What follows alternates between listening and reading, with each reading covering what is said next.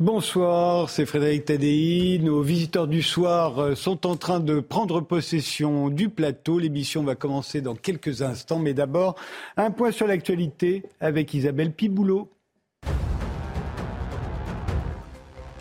Bonsoir Frédéric, bonsoir à tous. Emmanuel Macron souhaite que la réforme des retraites puisse aller au bout de son cheminement démocratique, mais pour l'heure, les manifestations non déclarées continuent. On prend tout de suite la direction du Forum des Halles dans le premier arrondissement de Paris. Retrouver Augustin Donadieu. Augustin, quelle est la situation sur place à 22h eh bien, la situation ici est en train de, s'améliorer dans le quartier de, Montorgueil. Je vous le rappelle, un rassemblement euh, non déclaré au hall de Châtelet après l'appel à manifester euh, sur les euh, réseaux sociaux. 350 personnes se sont mobilisées et ont tenté d'investir le quartier de, Montorgueil, un quartier très touristique de la capitale où se trouvent de nombreux bars. Mais la manifestation a tourné court rapidement. Au bout de seulement 10 minutes, le cortège très revendicatif s'est retrouvé nassé dans une rue depuis 19h20. Depuis 19h20, ces gens se retrouvent bloqués. Ils sont évacués euh, et invités euh, par petits groupes à quitter euh, les lieux. Mais pour les personnes encore bloquées par les forces de l'ordre que vous voyez sur ces images, eh bien la, tension ne redescend pas puisqu'ils continuent de, scander des, slogans anti-réforme des retraites, anti-police également. Alors je vous parle, on compte six interpellations parmi ces personnes qui se sont rassemblées pour cette mobilisation non déclarée à Paris. Merci beaucoup Augustin Donadieu en duplex du Forum des Halles à Paris. Merci à Laurent Sélarié pour les images. Restez bien avec nous. Prochain point sur l'actualité dans 30 minutes.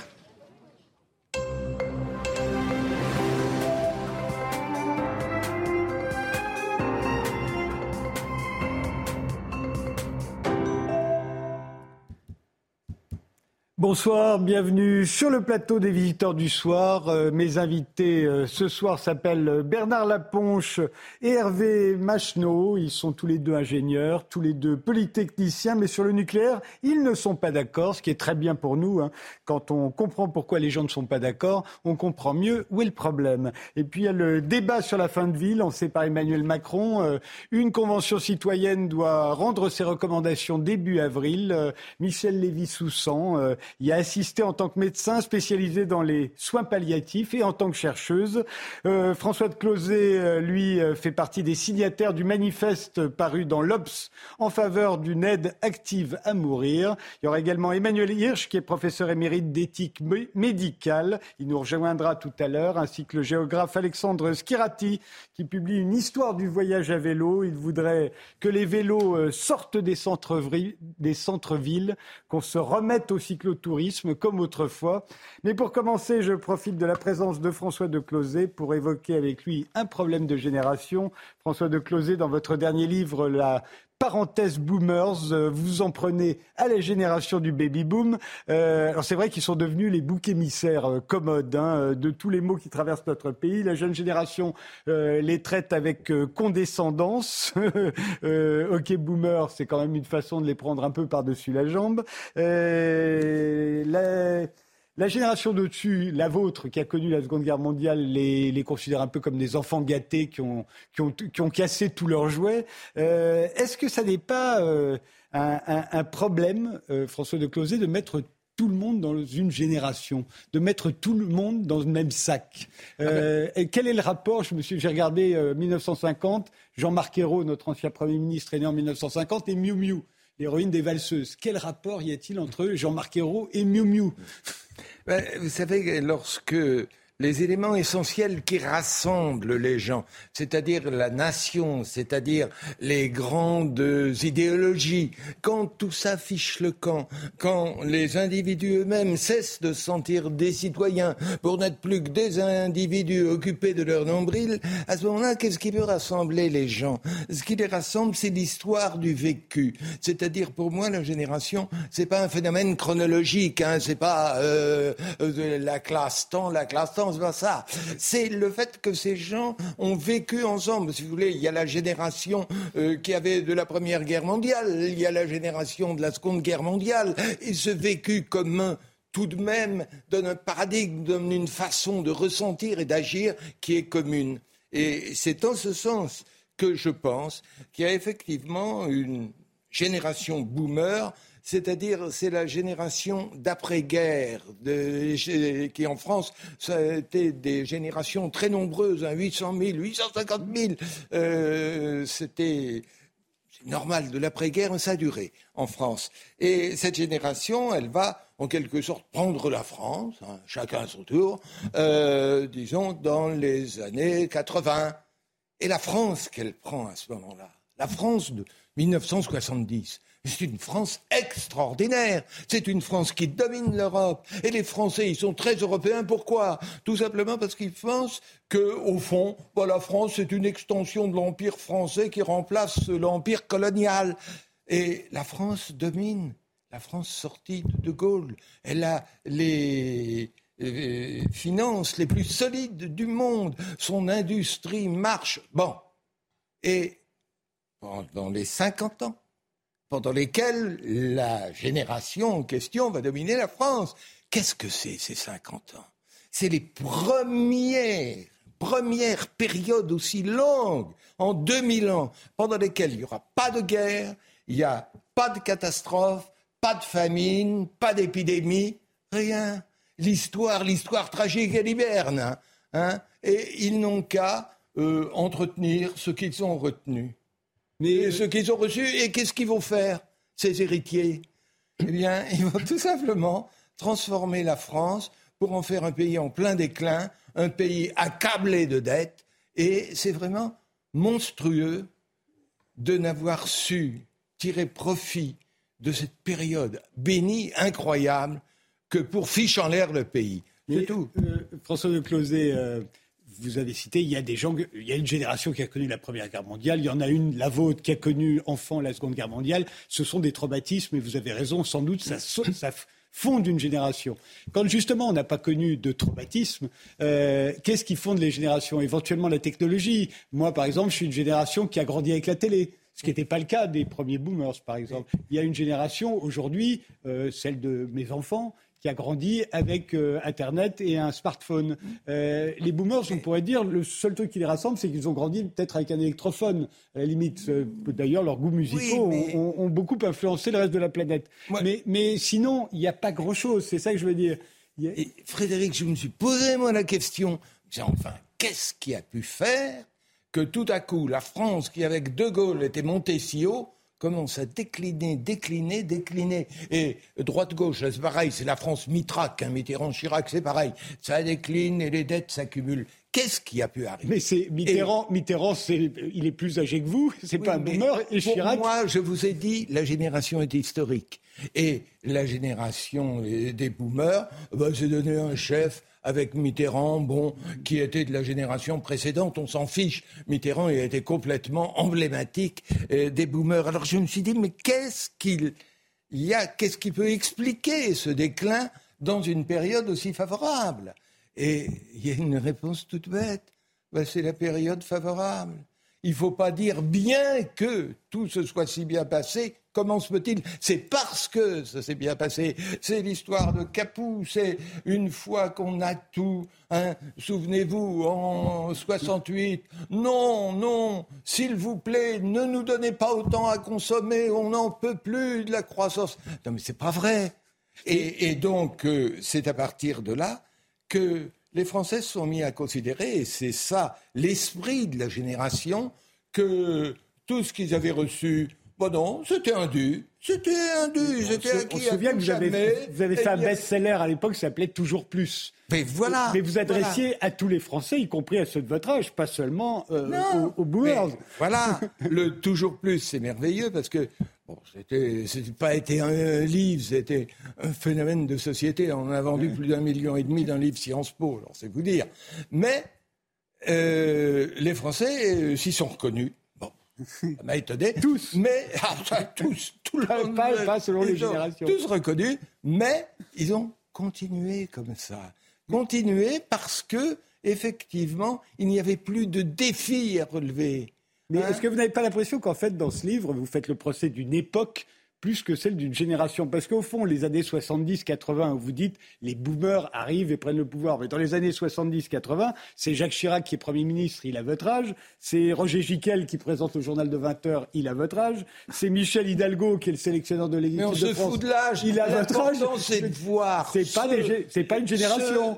En qui cette génération se reconnaît et qu'il soit un peu plus jeune, un peu plus vieux, on s'en fiche. Hmm. Mais manifestement, Mitterrand et Chirac, dans leur conservatisme béat, ont parfaitement incarné cette génération et qu'ils soient nés avant, après, on s'en fiche ah, complètement. Ah, D'accord, c'est pas une génération, c'est l'époque.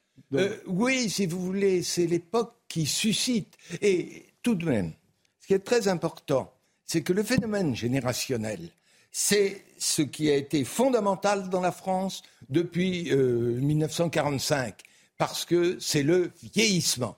La France est une société de vieillissement, comme toutes les sociétés occidentales. Et elle n'en tient aucun compte. Qu'est-ce que ça veut dire, le vieillissement? Le vieillissement, ça veut dire 25 ans de plus. 25 ans de plus, qu'est-ce que ça veut dire? Ça veut dire une génération de plus. Avant, les vieux, il y en avait très peu, ça partait très vite, on s'en foutait. Là, tout d'un coup, Hein, c'est le tiers, c'est euh, aujourd'hui c'est le quart, demain ce sera le tiers de la population, c'est énorme. Et on s'aperçoit que intergénérationnel, les relations sont très difficiles. Qu'est-ce que c'est aujourd'hui l'histoire euh, de la retraite? C'est évidemment un problème intergénérationnel et qui est très mal posé. Les Français ne le comprennent pas. Les Français, ils croient que c'est un problème social classique, c'est-à-dire on, prend aux riches pour donner aux pauvres. Tiens donc, pas du tout. Si on donne des années en plus, si on donne des retraites en plus, à qui on va le prendre? Pas en haut, on va le prendre à nos enfants, à la génération des actifs. Donc ce n'est plus un problème social, contrairement à ce qu'on croit à la verticale, c'est un problème générationnel à l'horizontale. Et il y a le grand problème générationnel que personne ne veut voir, c'est-à-dire non pas celui, je vous ai dit, il y a une nouvelle génération qui a été faite par le vieillissement. Il n'y en a pas une, il y en a deux.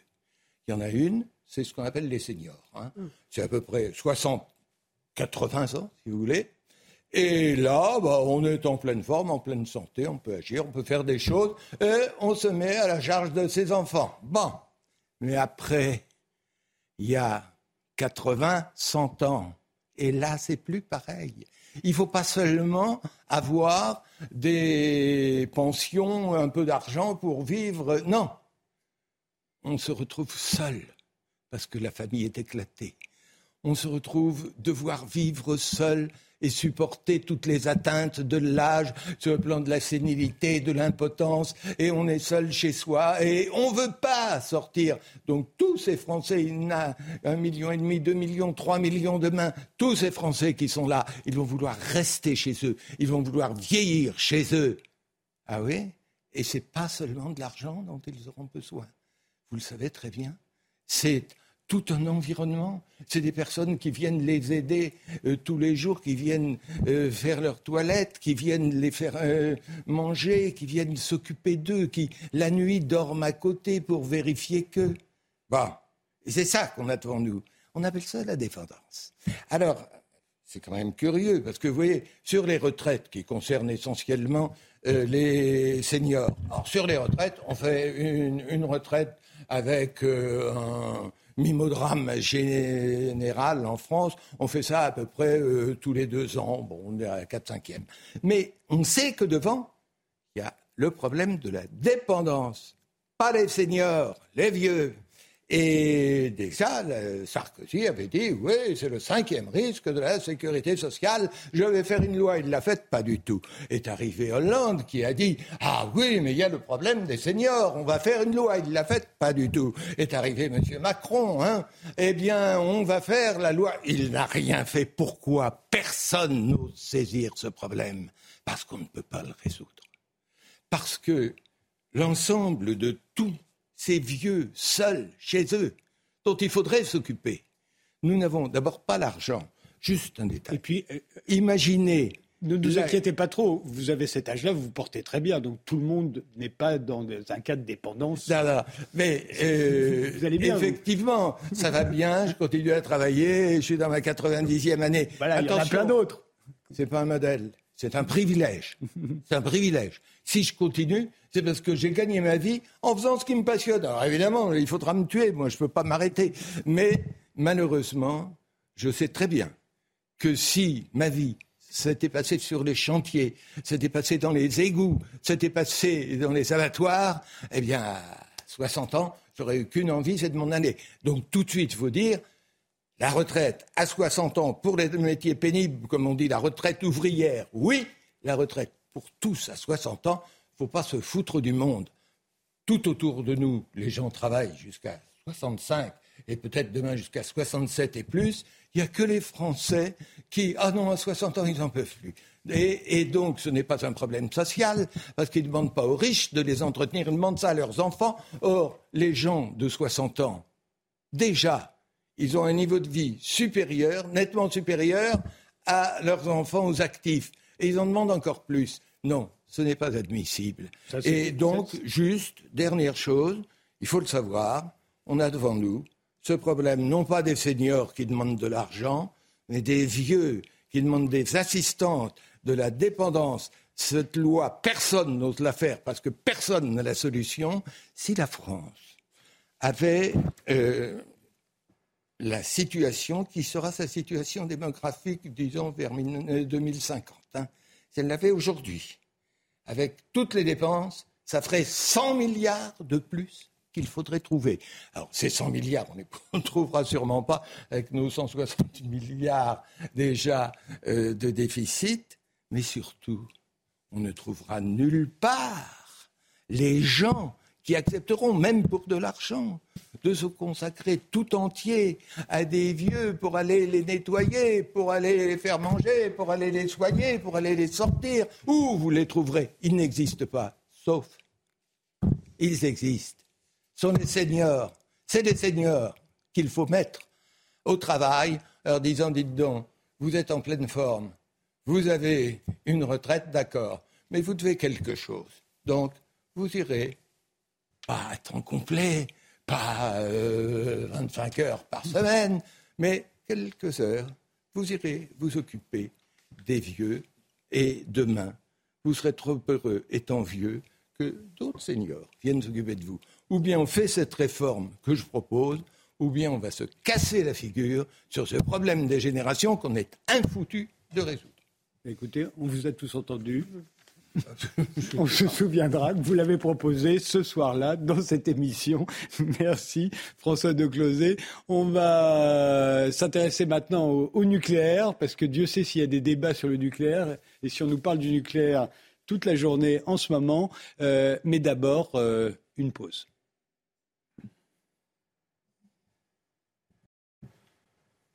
Tous les deux sont ingénieurs, tous les deux sont polytechniciens, mais sur le nucléaire, ils ne sont pas d'accord et c'est pour ça que nous les avons invités ensemble. Bernard Laponche, euh, ancien ingénieur au commissariat à l'énergie atomique, vous avez été directeur général de l'Agence française pour la maîtrise de l'énergie, vous avez été conseiller de Dominique Voynet au ministère de l'Environnement, vous êtes l'auteur avec Benjamin Dessus de En finir avec le nucléaire, pourquoi et comment, c'était paru en 2011.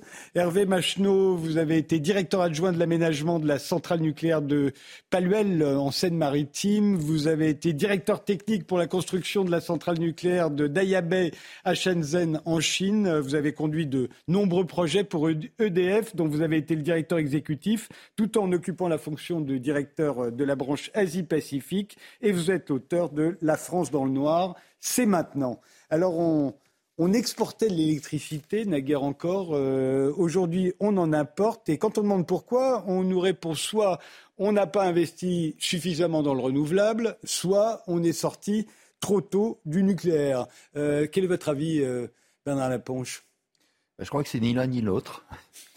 En fait, le parc nucléaire a, été conçu pour, représenter à peu près 70% de la production d'électricité en France ce qui veut dire que dans la plupart du temps, euh, par rapport aux besoins de la consommation française, il y, avait, un surplus, et donc la France était plutôt exportatrice. Il se trouve que, euh, on peut dire, à partir de la déconfiture industrielle de l'EPR il y a eu moins de, production sur le marché. Et ça, c'est pour les nouveaux réacteurs qui devaient arriver. Le PR devait arriver à partir de 2012. Et il n'a toujours pas démarré, donc ça fait un manque. Et d'autre part, sur les réacteurs qui fonctionnent actuellement, il y, a une série de difficultés, en particulier, il y en a deux. Le fait que pour les réacteurs de puissance de 900 MW, les premiers construits, les 32 qui sont en fonctionnement, il y a une demande d'EDF de prolonger la vie de ces réacteurs. Donc il y a des travaux très importants pour répondre à cette demande, ce qui fait qu'il y a des temps de travaux qui diminuent le temps de production. C'est le premier effet. Le deuxième effet, c'est la découverte en 2021 de, de, fissures sur un certain nombre de réacteurs, surtout les plus récents, ce qui était d'ailleurs très, très inquiétant, et qui se produit aussi sur les moyens de 1300 et on vient de découvrir une nouvelle cause de fissure basée sur des difficultés de soudure. Donc le parc est en mauvais état. Et ce mauvais état fait qu'on est obligé d'importer sur les périodes. Hervé Bachelot, même question. J'ai écrit la première édition de La France dans le Noir il y a cinq ans pour expliquer ce qui allait se passer aujourd'hui. À force de fermer des centrales euh, de pilotables et de construire des centrales, des centrales non pilotables, c'est-à-dire éoliennes et solaires, on se trouve nécessairement dans la situation où on est aujourd'hui. Il se trouve et donc le, problème, c'est que le, le pilotable euh, en, Europe, on a besoin d'électricité quand il y a ni vent ni soleil. La disponibilité des éoliennes, c'est à peu près 23% du temps, celle du solaire, 13%. Donc il faut bien euh, des moyens de production pour le reste du temps. Or, il se trouve que quand on a le plus besoin d'électricité en France, c'est euh, l'hiver, quand il fait nuit, et quand il fait très froid, il n'y a ni vent ni soleil. On l'a connu début, euh, début euh, décembre. Et dans ces cas-là, pour le maximum de consommation nécessaire pour la France, on est obligé d'avoir un parc pilotable. Il était de 70, 80, il a été jusqu'à 85% nucléaire, 10% hydraulique et le reste ajusté par des centrales à charbon. Le fait qu'on ait introduit la concurrence, les, les, les producteurs ont arrêté leurs centrales qui servaient le moins souvent. Donc on n'a plus la pointe. On a fermé en Europe 60 gigawatts de thermique euh, entre, 2000, euh, 2005 et 2015. Et donc, euh, donc le, le, et on a voulu remplacer ça par, par du renouvelable. Évidemment, ça, ça, ne fonctionne pas. Donc le parc, euh, le parc, euh, il est nécessairement pilotable, et tout ce qui vient en plus, en France, réduit l'efficacité du parc pilotable, et en particulier nucléaire. Alors c'est vrai que aujourd'hui, euh, pour des raisons conjoncturelles, pour des raisons qui ne sont pas conjoncturelles, pour des raisons qui sont structurelles, on a réduit la capacité pilotable, on a fermé Fessenheim, et pour des raisons qui sont conjoncturelles, effectivement, il y a un grand euh, programme de, euh, de ce qu'on appelle le grand carénage pour passer de la, quatrième décennale, c'est-à-dire passer 40 ans. Alors je précise que c'est un programme extrêmement important parce que on a voulu, et, et c'est une caractéristique de la France, euh, faire passer les centrales qui étaient dites de génération 2, c'est-à-dire les premières centrales, au niveau de sûreté des centrales de nouvelle génération, c'est-à-dire la prise en compte dans le design, d'une façon déterministe, des accidents graves avec fusion du cœur. Parce que le, principe initial, c'est que la fusion du cœur ne pouvait pas arriver. Or, elle est arrivée trois fois dans l'histoire,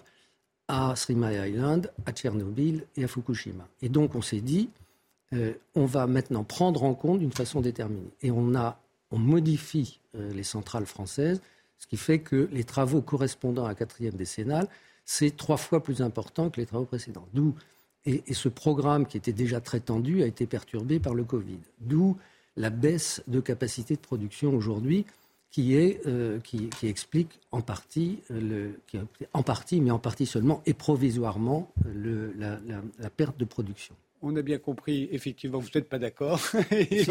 si. mais enfin, oui, mais si, quand même. En fait, ça confirme. voilà. Euh, on fait un point sur l'actualité, on y revient tout de suite. Quatrième soirée consécutive de rassemblement à Paris depuis le recours au 49-3 par le gouvernement jeudi. Les manifestations non déclarées continuent dans la capitale. Augustin Donadieu, vous êtes en duplex du Forum des Halles. Vous avez suivi le rassemblement depuis 18h. Quelle est l'atmosphère ce soir à 22h30 eh bien, écoutez, ici sur place, dans le quartier Montorgueil, à quelques encablures euh, de Châtelet, les Halles, en plein cœur de la capitale, ce rassemblement est terminé. L'intervention des forces de l'ordre se termine également. À l'instant, les derniers manifestants nassés dans cette rue depuis maintenant 18h10 euh, viennent de prendre place dans cette camionnette euh, de police sur la droite de cette image. Direction le commissariat pour ces personnes interpellées.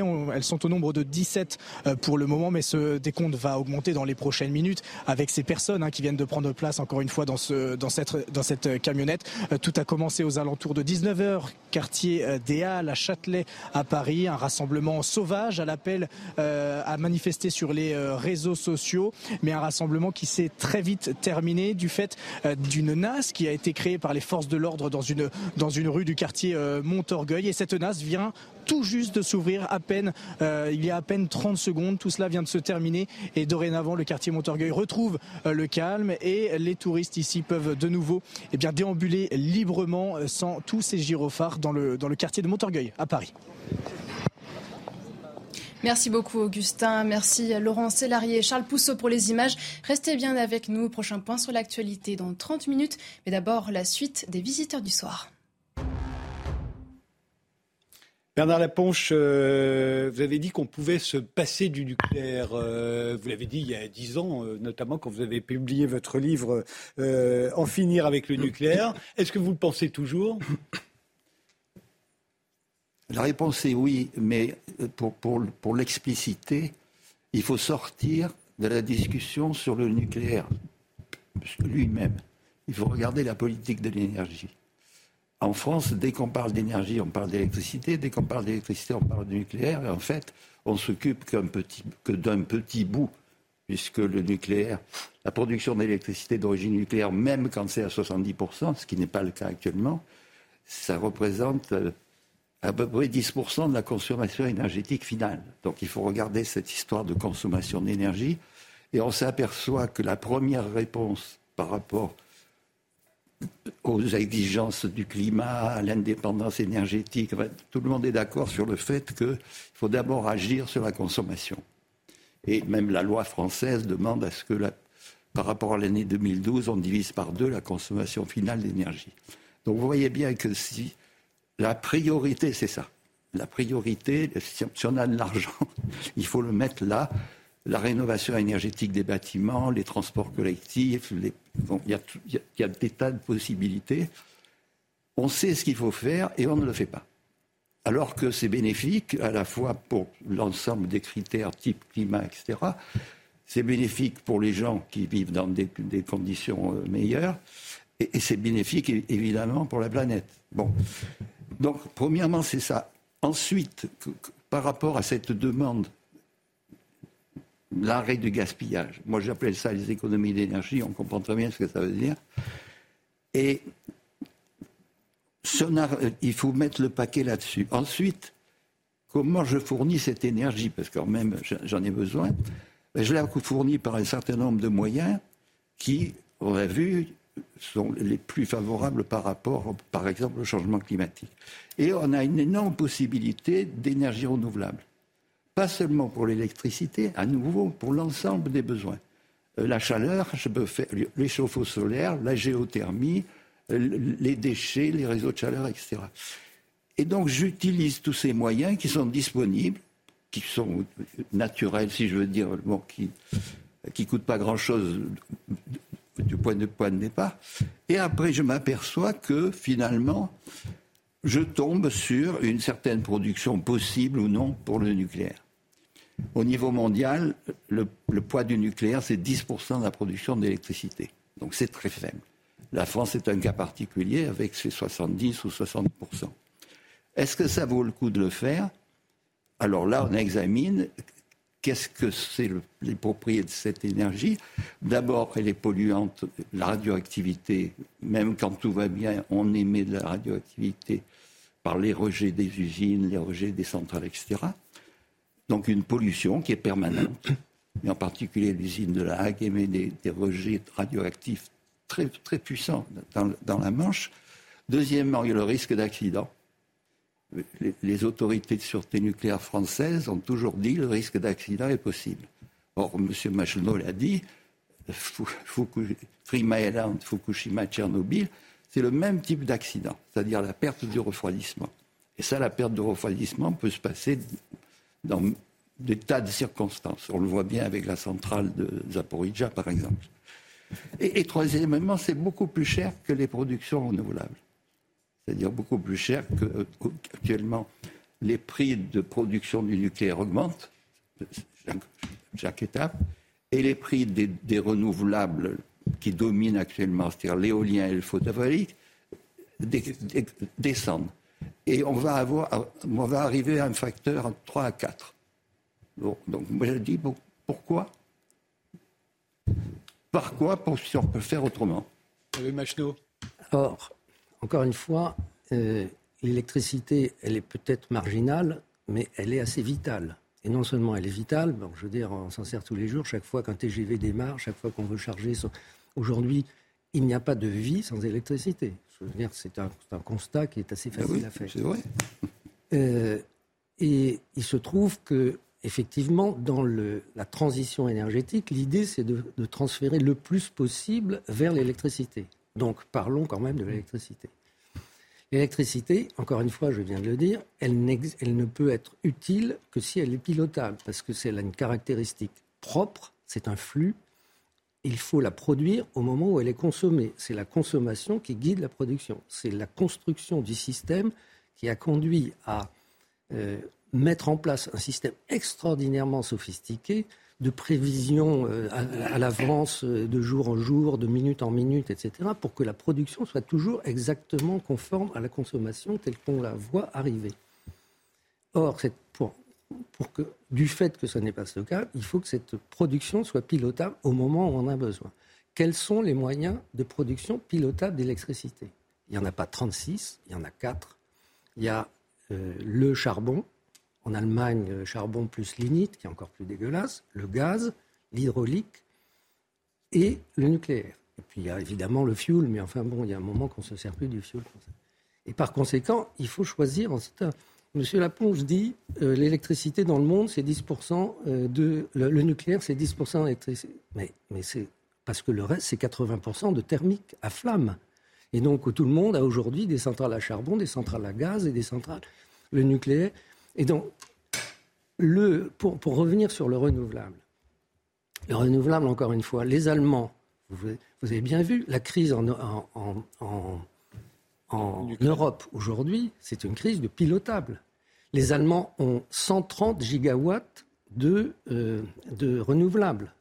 130 gigawatts, c'est deux fois ce que la France a comme nucléaire. Et euh, bien entendu, ils ont gardé la totalité de leur parc pilotable parce qu'ils ne peuvent pas s'en passer. Et en France, on a déjà 30 ou 40 gigawatts de, de, renouvelables. En Europe, au total, il y a 250, 250 gigawatts d'éolien, ce qui fait que quand il y a du vent, comme en décembre, euh, fin décembre 2022, euh, on est inondé par l'éolien euh, européen et l'électricité a un prix négatif. Ça atteint moins 200 euros le mégawattheure.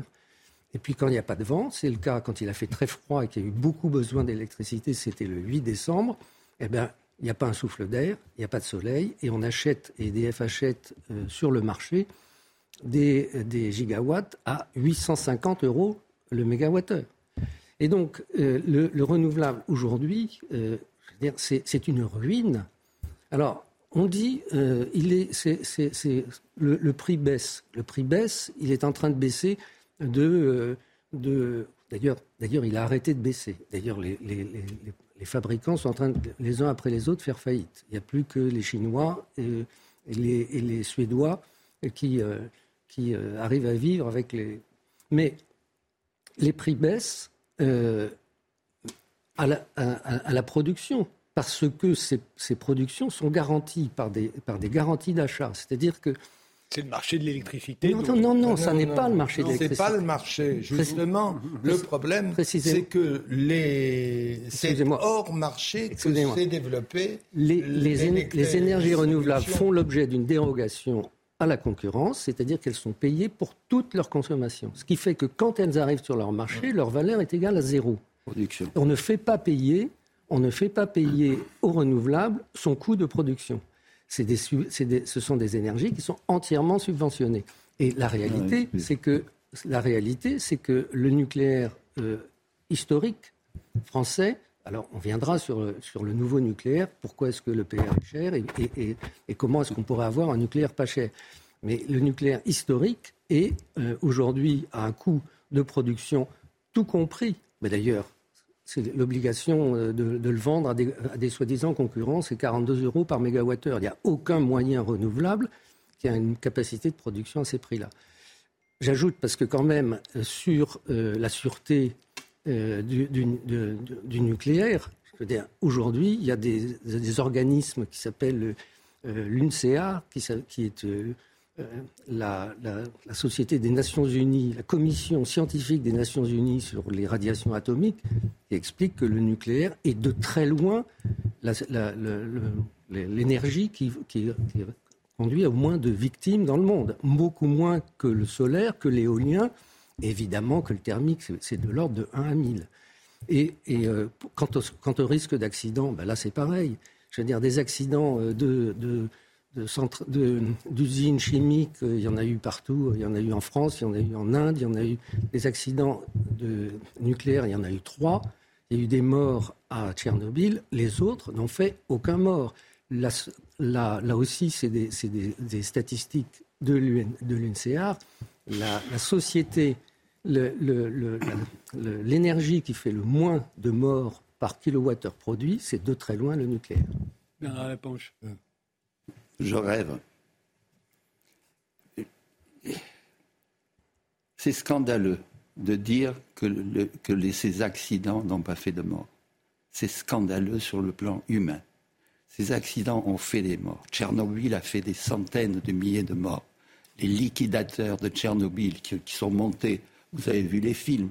On a vu la série, notamment. Oui, mais, qui sont montés pour, pour verser en quelques minutes, il fallait repartir parce qu'ils avaient été irradiés. Ils ont été soit 600 000 à passer par là. Et, il y a eu des, centaines de milliers de morts. Il y a encore des régions en Russie, en Bélarus, où il y a des millions de personnes qui vivent dans les zones contaminées. Les zones contaminées, ça veut dire qu'il y a de la radioactivité dans la biodiversité, dans les matériaux, etc. Et il y a des morts. Donc c'est inadmissible de dire qu'il n'y a pas eu de mort. À Fukushima, il y a eu des évacuations, mais ces évacuations elles-mêmes ont causé des victimes. D'autre part, il y a eu non seulement, il n'y a pas eu d'irradiation dans l'usine elle-même, puisque les ouvriers ont été protégés, mais il y a eu un nuage radioactif qui, a été. On a eu de la chance parce que les premières émissions du nuage ont été vers la mer. D'ailleurs, il y a eu des, marins qui, d'un vaisseau américain qui venait à cause du tsunami qui aurait été, qui aurait été irradié. Mais le, Premier ministre Naoto Kan a déclaré qu'au au moment où il craignait le pire, il aurait, il aurait dû probablement décider d'évacuer Tokyo. Or, le, vent, au lieu de, souffler vers le sud, c'est-à-dire vers Tokyo, qui aurait obligé l'évacuation de Tokyo, 20 millions d'habitants, je ne sais pas si vous vous rendez compte, il, a été vers la mer. Et par conséquent, il n'y a pas eu l'évacuation de Tokyo, du fait simplement de la direction du vent. Et cette même direction du vent il a fait qu'il y a eu des contaminations dans les forêts, dans les terres, etc. Et il y a encore des zones qui sont contaminées où évidemment il y a des victimes. Donc moi, je veux bien qu'on défende l'énergie nucléaire, il peut y avoir des arguments. Ce que je dis, c'est que la négation du risque est absolument scandaleuse. Bernard Laponche, euh, si tous les pays développés avaient fait le choix du nucléaire en 73, au moment où la France euh, a fait ce choix-là, euh, sous la présidence de Georges Pompidou, est-ce que l'on connaîtrait aujourd'hui le même dérèglement climatique, à votre avis? Mais, bien entendu, parce que même, même en France, avec cette décision du programme Mesmer qui était colossale, et vous, n'avez eu qu'une partie des, émissions, les émissions principales ont été poursuivis sur les questions des transports, sur les questions des autres activités. Et d'autre part, les autres pays n'ont pas eu les mêmes décisions, aux États-Unis en particulier, parce qu'il y a eu l'accident de, de Three Island. Et, que donc cet accident, même sur le plan économique, euh, un accident de ce type, c'est des centaines de, c'est des centaines de milliards de dépenses. Or, les, industriels américains se sont dit, bon, ben, ça ne vaut pas le coup de continuer, donc on n'a pas, pas développé le nucléaire à ce moment-là. Et c'est en particulier du fait des accidents que, le nucléaire, finalement, a une importance relativement faible dans la plupart des pays. Je voudrais quand même attirer l'attention, moi qui n'y connais rien, sur ah. le fait que euh, une énergie hein, est formidable quand on ne l'utilise pas en et devient très moche quand on l'utilise en grand. C'est-à-dire les euh, nouvelles euh, sources d'énergie avec le solaire, les batteries, tout ça. C'est formidable. C'est formidable si vous en faites un tout petit peu. Mais le jour où toutes les voitures françaises rouleront à l'électricité, une électricité dont je ne sais pas comment elle sera faite hein, entre nous. Euh, j'attends qu'on m'explique qu'on pourra, avec de l'électricité solaire, faire rouler toutes les voitures françaises. Ça me paraît délirant. Donc, à l'heure actuelle, on est en train, parce qu'on voit le nucléaire, et c'est vrai que le nucléaire a des inconvénients, c'est vrai que euh, je veux bien que vous disiez que le nucléaire fait des accidents, bien sûr, mais tout de même, il faudrait faire les martyrs du charbon. Vous les oubliez complètement. Bon, ben, d'accord. Mais soyons un peu sérieux. Le charbon a fait un nombre incroyable de morts parce qu'on l'a utilisé en masse. Si on avait utilisé de façon marginale, il en aurait fait très peu. Et là, on rêve, par exemple, euh, vous y avez fait allusion, ah, on va moins consommer parce qu'on va reprendre toute notre maison, tous nos logements, et qu'on va les protéger du froid, les isoler. Simplement, aujourd'hui, on est en train de découvrir que c'est pas vrai. Et que rien ne prouve que ce que l'on fait pour améliorer les fameuses passoires thermiques, ça va réduire la consommation d'électricité. Les premières mesures qu'on euh, est en train de faire prouvent que ce n'est pas assuré du tout. Autrement dit, on trouve formidable une énergie quand on ne l'a pas et qu'on ne voit pas ses défauts, qu'on peut lui prêter toutes les qualités. Et puis, quand on l'a, ben, on voit tous ses défauts. Donc, faut faire attention. Les énergies non renouvelables, ne sont pas chargés de toutes les qualités, les énergies fossiles ou nucléaires, de tous les défauts. Et si on veut remplacer les unes par les autres, on retrouvera les mêmes défauts de toute énergie de masse. C'est ça le problème. Hervé Vous dire à la fois ça et le fait que vous n'y connaissez rien. Pardon Pourquoi pouvez-vous dire ces choses-là et en même temps de dire que vous n'y connaissez rien. Moi, je prétends y connaître quelque chose. Non, parce que si vous pensez, si vous pensez mais que un citoyen et en plus, je suis un citoyen un peu informé, c'est mon métier quand même. Mais vous avez euh, ne peut même pas formuler des jugements généraux. Hein, J'ai dit sur quoi je me fondais, sur des appréciations globales. Mais je pense que ce n'est pas inutile que le public ait ses idées en tête pour juger de ce que vous dites, vous les spécialistes. Hervé Ça s'appelle le rôle du journaliste. Et Dieu sait, monsieur Lapon, comme je vous ai interrogé il y a 30, 40 ans, quand vous étiez au CEA, quand on voulait. Allô, Hervé Macheneau, la parole est à vous. C'est gentil. Alors d'abord, j'invite euh, euh, Bernard Laponche à devenir conseiller de l'UNCR, qui est l'organisme sur, euh, des Nations Unies sur cette question. Volontiers. Parce que eux, euh, ne disent qu'il n'y a pas eu euh, plus, plusieurs centaines de morts à Tchernobyl. En tout cas, il n'y en a eu aucun à, Fukushima et truc. Et c'est eux, qui font les analyses. Et donc, les invectives du type euh, ce que je dis est scandaleux, etc., euh, vous pouvez les réserver. Je sais, vous êtes le pape des antinucléaires depuis 50 ans. Il y a quand même un certain nombre de gens qui ont passé euh, qui, ont, qui, ont, réfléchi à la question et qui ont changé de, de point de vue. Mais pour revenir, pour revenir aux questions fondamentales, qui sont euh, le, le, la, la, France dans le, est, est, un des pays d'Europe qui produit le moins de CO2 par habitant et dix fois moins de CO2 que l'Allemagne par kilowattheure produit. Alors que l'Allemagne a 150, 130 gigawatts de euh, renouvelables parce que, encore une fois, euh, c'est le nucléaire qui a permis ça. Grâce au nucléaire, la France a eu. Parce que l'avantage du nucléaire, c'est en plus qu'une fois qu'il est construit, le, coût du combustible est pratiquement euh, nul. C'est quelques pourcents. Et donc le prix, le coût de production, il est constant pendant autant de temps que la centrale va vivre. Et donc euh, aujourd'hui, on bénéficie, et d'ailleurs c'est la raison pour laquelle la France a inventé cette chose extraordinaire qui s'appelle l'AREN, parce que pour faire profiter à tout le monde de l'avantage du coût très bas du nucléaire français, EDF est obligé de vendre à ses concurrents euh, de l'électricité à un coût bradé. Et, donc, tout, l'avantage. Donc, la France a réussi jusqu'en 2000 à avoir l'électricité la moins chère. Le prix de l'électricité a baissé en France d'une façon constante entre les années 70 et les années 2000 la plus sûre, il n'y a jamais eu le moindre incident, je vais revenir sur le sujet, donc la plus économique, euh, la plus sûre, et à exporter d'une façon très importante pour des milliards. Et la sûreté, je voudrais revenir là-dessus, parce que la France est un des seuls pays dans lequel l'opérateur, l'exploitant, est à la fois et l'ingénieur et l'industriel de son moyen de production. C'est-à-dire que c'est lui qui le conçoit, qui le construit et qui l'exploite. Ce qui fait qu'il y a un processus industriel d'amélioration permanente de la sûreté. La France est un des pays uniques, ce n'est pas le cas des États-Unis, dans lequel à chaque décennale, le niveau de sûreté est amélioré pour, pour prendre en compte tout le retour d'expérience de euh, ce qui s'est passé, de tous les incidents, de toutes les, les, améliorations possibles. Ce qui fait que les centrales, plus elles sont vieilles en France et plus elles sont sûres.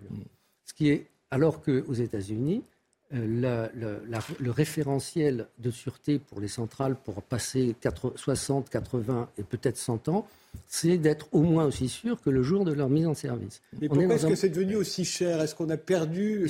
C'est ce qu'on entend partout. Est-ce qu'on a perdu notre savoir-faire? Mais quand on arrête, si vous voulez, moi je peux vous donner euh, des exemples dans l'industrie si arrêtez, euh, arrêtez, demandez à Renault d'arrêter de produire des voitures pendant 15 ans, vous verrez quel est le prix, quel, sera le prix de la première voiture qui sortiront 15 euh, ans après. L'industrie, c'est une organisation, un processus industriel. Qu'est-ce qui s'est passé? On a arrêté le processus industriel d'EDF pour faire un réacteur franco-allemand qui s'appelle l'EPR. Ça n'est pas dans la logique industrielle de ce que EDF faisait jusqu'à maintenant. Et donc, c'est un nouveau. Et en plus, l'industrie s'est arrêtée pendant dix ans. Alors je reviens sur ce sujet parce qu'il est fondamental. Très vite. Parce que Plus de temps. Ce sujet, il est fondamental. L'industrie, elle ne se met, l'industrie en particulier nucléaire, mais c'est vrai de toutes les industries, elle ne se met pas en route pour euh, construire un objet. Euh, l'industrie, elle se met en route s'il y a un vrai programme où elle peut pouvoir. Et donc, si on veut faire si on veut réindustrialiser la France, il y a un moyen, c'est de relancer un vrai programme nucléaire. Et pour ça, il ferait une vraie volonté politique. À ce moment-là, avec un programme de deux réacteurs par an, à ce moment-là, les industriels se mettront en place, ils investiront, ils s'organiseront, ils trouveront les soudeurs, et, la, France retrouvera une, puissance industrielle que, aujourd'hui, ben, dont aujourd'hui elle n'a pas l'usage, parce qu'on a désindustrialisé la France et on l'a dénucléarisé. Bernard Laponche c'est tout à fait juste, mais ça mais ça vaut pas la peine. Je ne vois pas pourquoi on mettrait toutes ces capacités industrielles et tout cet argent et toutes ces, tout ce génie, soi-disant français, euh, si on peut faire autrement et des choses qui sont. Mais on ne peut pas faire autrement.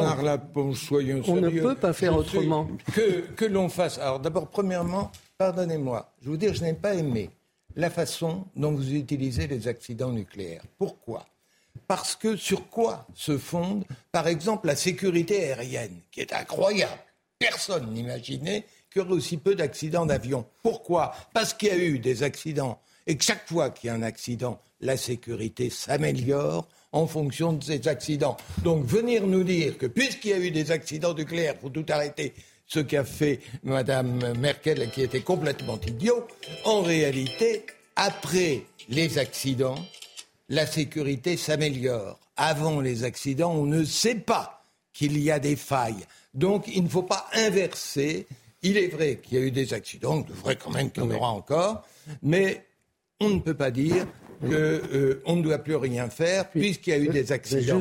Au contraire, après l'accident, il y a un retour d'expérience qui améliore la sécurité. Il ne faut pas laisser entendre que l'accident se reproduira. Hervé Machineau et Bernard Laponche. Je veux juste ajouter une chose. Monsieur Laponche dit qu'il y a d'autres façons de faire. Il faudrait qu'il dise lesquelles. Encore une fois, les renouvelables, ça n'existe pas. La géothermie, c'est 2%.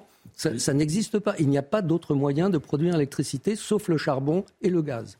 Bon, moi je prétends qu'il y a d'autres moyens de répondre aux besoins, que ces besoins peuvent être moins forts qu'aujourd'hui, qu'on peut faire des économies d'énergie, et qu'il y a un, très grand nombre d'énergies renouvelables qui peuvent contribuer. Il faudrait dire lesquelles, Monsieur Laponche?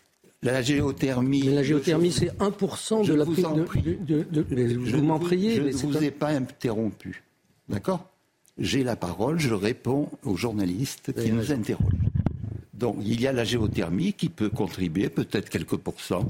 Il y a la biomasse qui contribue de façon assez importante. Il y a le, chauffe-eau solaire qui peut remporter euh, de la chaleur. Il y a les, déchets. On voit bien le problème d'incinération ces jours-ci pour le, réseau de chaleur de Paris, qui est très bien, qui n'a pas besoin d'électricité pour chauffer.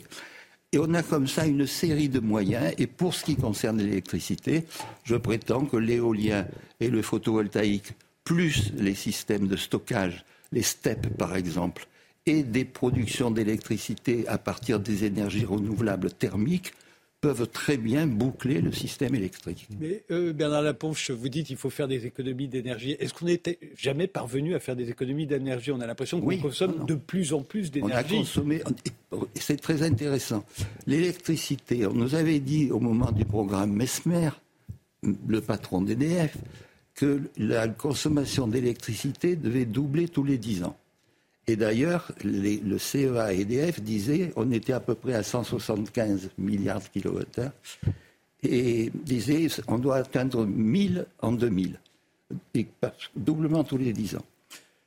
En 2000, on a été à 450. Donc on, donc on a construit trop de réacteurs par rapport à ces prévisions. Et on veut nous, redire la même chose, c'est-à-dire on, nous dit il faut absolument augmenter, on va augmenter la consommation d'électricité. Et je, dis que si la consommation d'électricité était en grande partie les usages spécifiques, l'éclairage, l'électroménager, l'informatique, l'électronique, etc., c'est à peu près la moitié de la consommation totale. Là-dessus, on peut faire des économies considérables. Et ça, on sait le faire. Très vite, je voudrais juste rebondir sur ce que vous avez dit sur le fait qu'on a surdimensionné, ce qui est tout à fait vrai, le programme nucléaire. Bah, figurez-vous que j'étais là, à l'instant où ça s'est passé. Pourquoi bah Parce qu'il y avait les commissions du plan qui comportaient un tiers, notamment de syndicalistes, qui devaient faire les projections pour le gouvernement, et notamment en matière énergétique. Et quand on est arrivé, il se trouve que j'étais une personnalité qualifiée. Bon, on s'est assis autour de la table et on avait là les prévisions qui nous étaient présentées d'activité, des croissances pour la France pour les années à venir.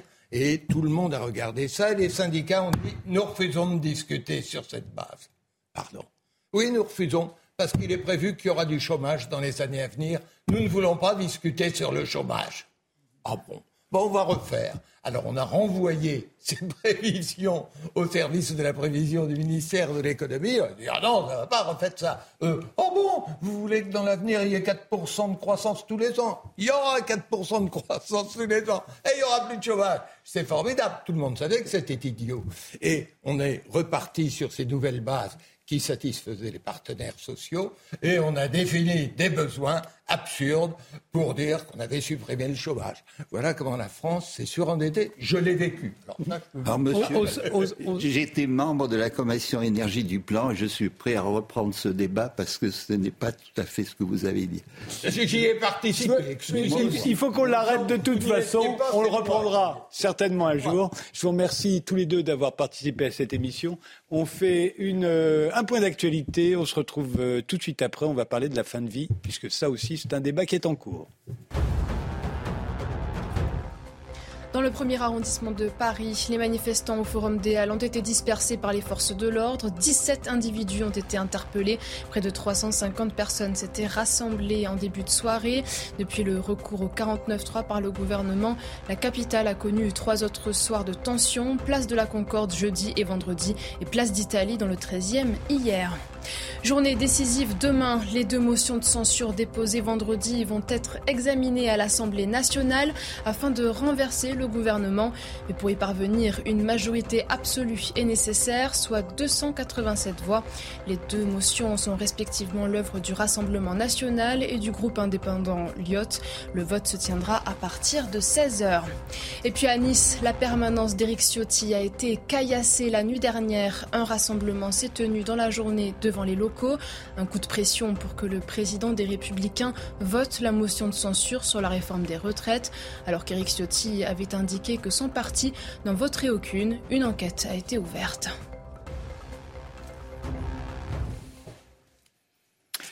Les visiteurs du soir, c'est jusqu'à minuit et Alexandre Skirati nous a rejoint, mais on parlera tout à l'heure avec lui euh, euh, du retour éventuel du cyclotourisme. Il fut un temps où on partait en voyage à vélo. Aujourd'hui, les vélos, euh, on les voit surtout dans les centres-villes. Vont-ils reprendre la route C'est ce qu'on va voir ensemble tout à l'heure. Mais d'abord, euh, la fin de vie, le débat sur la fin de vie. Emmanuel Hirsch nous a nous a rejoint. Alors il faut se souvenir que le débat sur la fin de vie a été lancé par le président de la République en septembre dernier. Une convention citoyenne composée de 185 Français euh, euh, est en train de plancher sur le sujet. Ils doivent rendre leurs recommandations début avril. C'est le président qui tranchera. Alors, ouvrira-t-il la possibilité d'une aide active à mourir, euh, euthanasie ou suicide assisté? La question n'a pas fini de faire réfléchir. Alors, pour aider, pour nous aider à nous faire une opinion. On a trois visiteurs euh, du soir. François de Closet, que vous connaissez déjà, qui a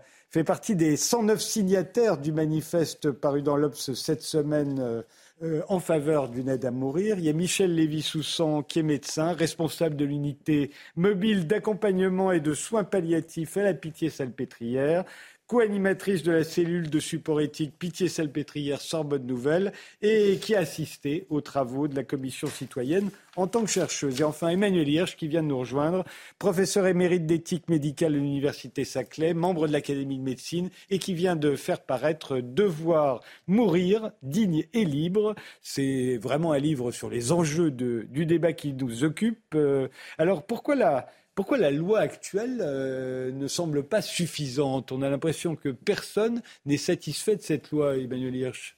On en est à notre quatrième loi quasiment. Et vous observez qu'en bioéthique, par exemple, les lois, euh, d'une manière régulière, sont, renouvelées, sont révisées. Hein. La loi de bioéthique 2004, on a une loi éthique récente. J'observe même que la loi Veille hein, euh, est une loi qui a été onze fois revue. Donc pour dire qu'il y a une loi et puis il y a l'évolution de la société. La vraie euh, question moi, que je me pose, c'est est-ce qu'il y aura une loi qui sera toujours à la hauteur euh, des enjeux en ce qui concerne la fin de vie? D'ailleurs, ce qui est important euh, dans notre débat, ce n'est pas la notion de fin, c'est la notion de vie.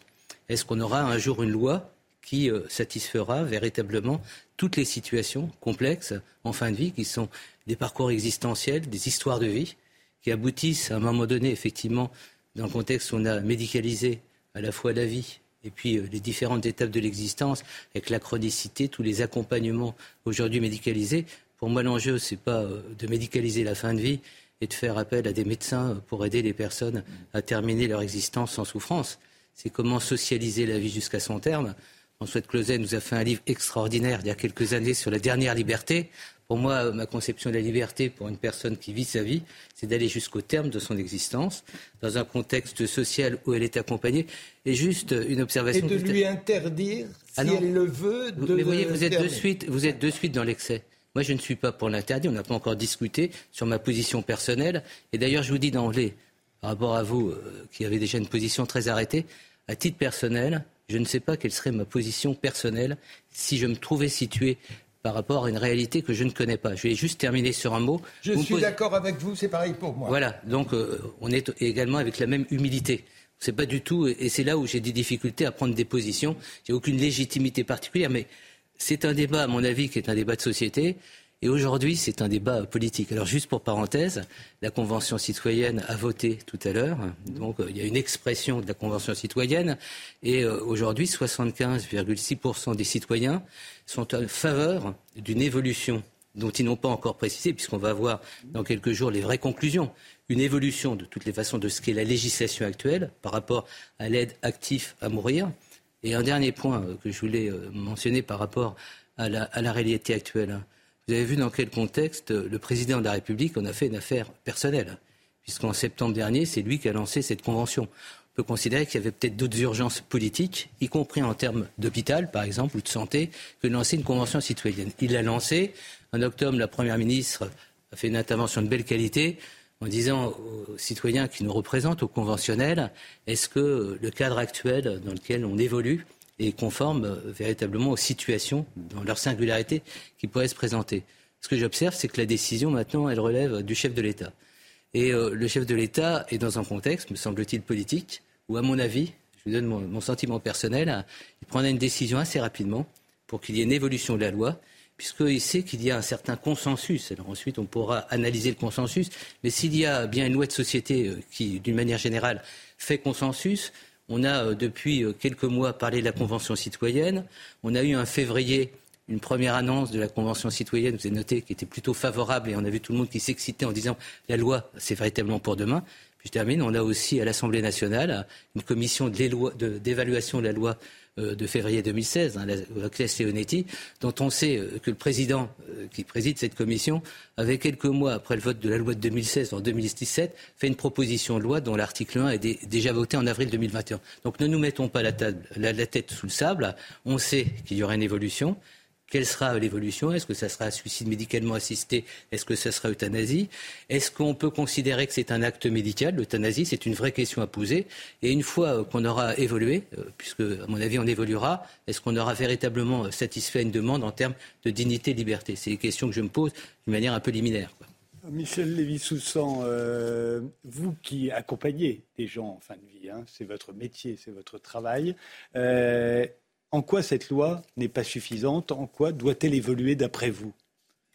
Alors, je crois qu'aucune loi ne peut être suffisante par rapport aux enjeux du soin. Et aucune loi n'a vocation à se substituer à la relation de soins, à l'engagement soignant. On ne soigne pas avec des lois. J'ai assisté, euh, depuis le début de ma pratique médicale, à la promulgation de nombreuses lois qui sont venues, dans le contexte de démocratie en santé, consacrer des nouveaux droits aux malades. On les a souhaités. C'était notamment, euh, j'ai connu bien sûr l'époque euh, avant l'épidémie de sida, où euh, les questions d'information, de décision complexe, de consentement étaient laissées dans l'oubli. Et aujourd'hui, on a beaucoup de lois. Pour autant, je crois qu'il nous faut travailler sur le rapport que nous entretenons, soignants, à la loi. Une fois de plus, la loi ne peut pas se substituer à la relation de soins, même si, vous voyez, je vais prendre un exemple, euh, la question de l'obstination déraisonnable, qui qualifie ce qu'on appelait avant l'acharnement thérapeutique. C'était et c'est toujours une tentation des médecins et depuis euh, la loi dite Kouchner en 2002, euh, droit des malades et qualité du système de soins, le médecin est interdit d'être dans l'obstination déraisonnable. Pour autant, comment la qualifier Qui Selon quels critères Tout le travail reste à faire.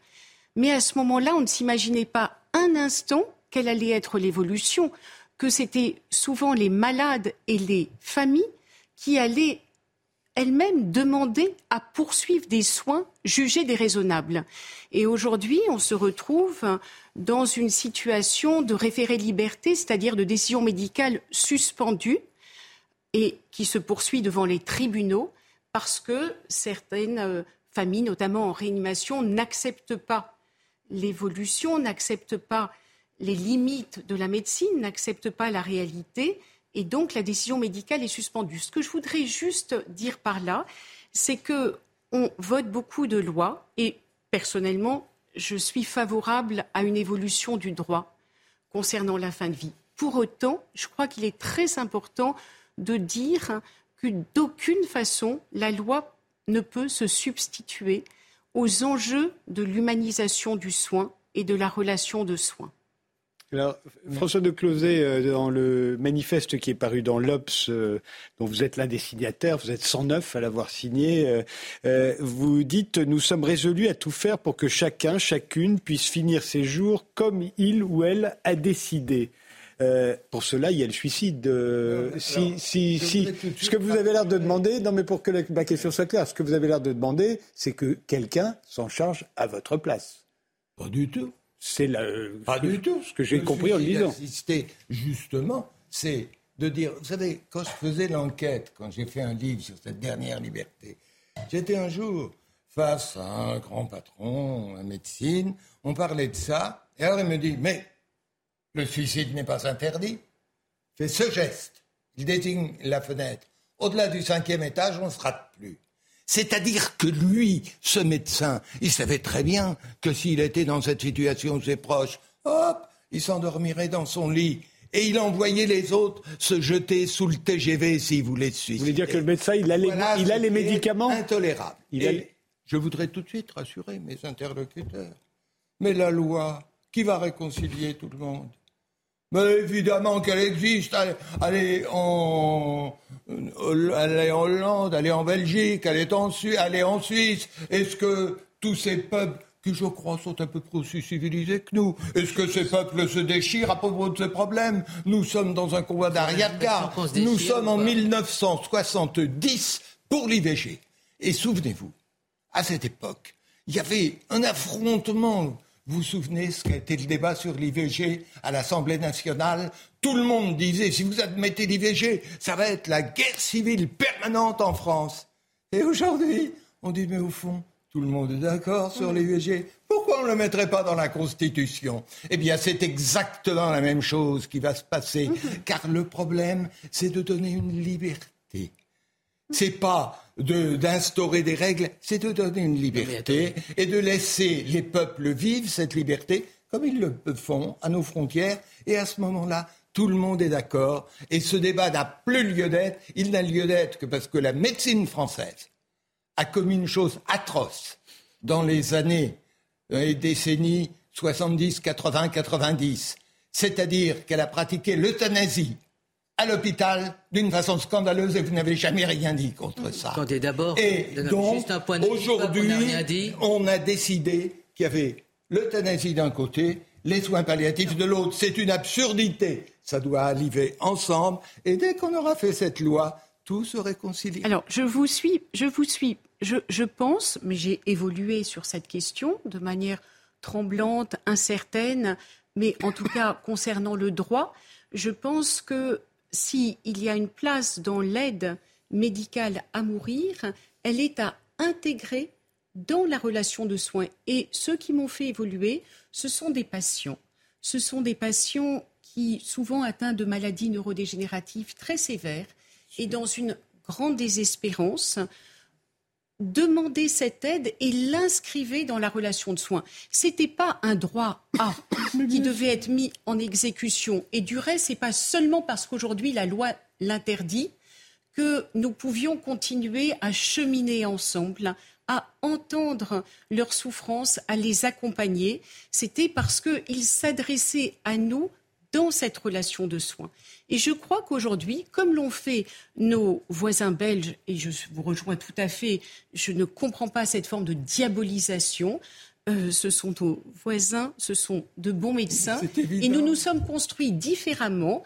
Ils ont construit les soins palliatifs en intégrant cette aide à mourir dans le soin palliatif, alors que historiquement, en France, nous nous sommes construits différemment en mettant le soin palliatif dans une tierce voie contre l'obstination déraisonnable et contre l'euthanasie et probablement avec le traumatisme d'euthanasie clandestine alors que le patient n'avait rien demandé parce que justement les soins palliatifs n'existaient pas, qu'on ne savait pas soulager et que, je peux le dire, je l'ai euh, ça a été presque mon premier geste de soin qui m'a été demandé quand j'étais interne pour soulager un patient en détresse respiratoire. Poser un cocktail. Voilà. Voilà. Alors, vous comprenez, il y a une chose qui est scandaleuse. Hein.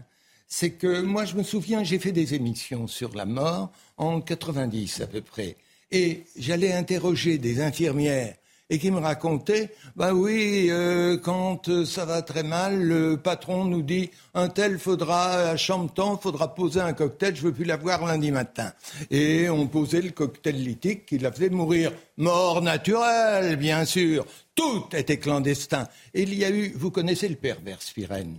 Bon, qui est une autorité indiscutable dans l'observation de l'éthique médicale. Et en 84, qu'est-ce qu'il a écrit? Que dans les services de cancérologie, c'était une pratique courante.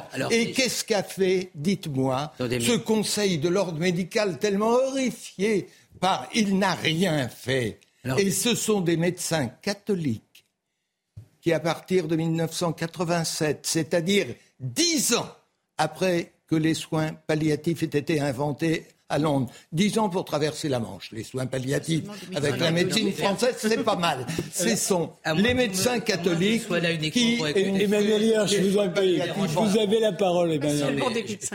D'abord, euh, je dois rendre hommage à François de Closet sur son action, sa, dynamique. C'est vrai qu'à l'époque, il y a eu aussi un livre important, c'est de Schwarzenberg, euh, je ne sais pas si vous vous rappelez, euh, Changer la mort. Bien sûr. Quand vous dites d'une manière un petit peu rapide et suffisante qu'on n'a jamais été dans la dénonciation, figurez-vous que moi je suis né à l'éthique dans les années 80, précisément par rapport à la pose des cocktails d'éthique. Et euh, j'ai été euh, avec euh, le père de Michel Lévy-Soussan, qui a été à l'origine mmh. des soins palliatifs mmh. en France. Et Robert, je Zitoun. Robert Zitoun, et je lui rends hommage.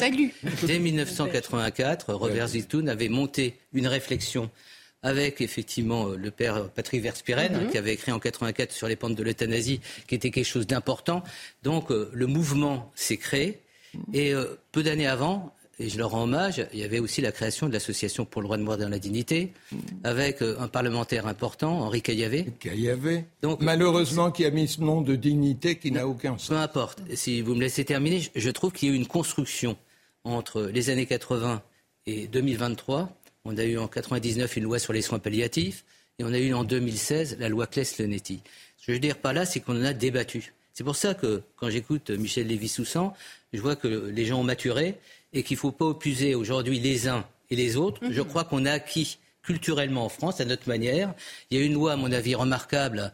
Si on avait été jusqu'au bout de la loi euh, Leonetti du 22 avril 2005, droit des malades et fin de vie, et c'est ce qu'a dit tout à l'heure Michel Lévy-Soussan quand elle parlait de la notion de droit des malades, c'est quelque chose de fondamental. C'était tout dans la dynamique des années SIDA avec la loi Kouchner du 4 mars 2002, droit des malades et qualité du système de santé. Alors juste maintenant, pour revenir sur la situation aujourd'hui.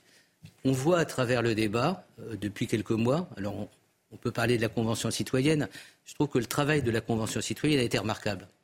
C'est-à-dire, je ne parle pas des questions qui ont été posées au conventionnel, mais il y a eu euh, des, auditions d'un très haut niveau. J'incite vraiment euh, les téléspectatrices et téléspectateurs à voir la qualité de cette réflexion.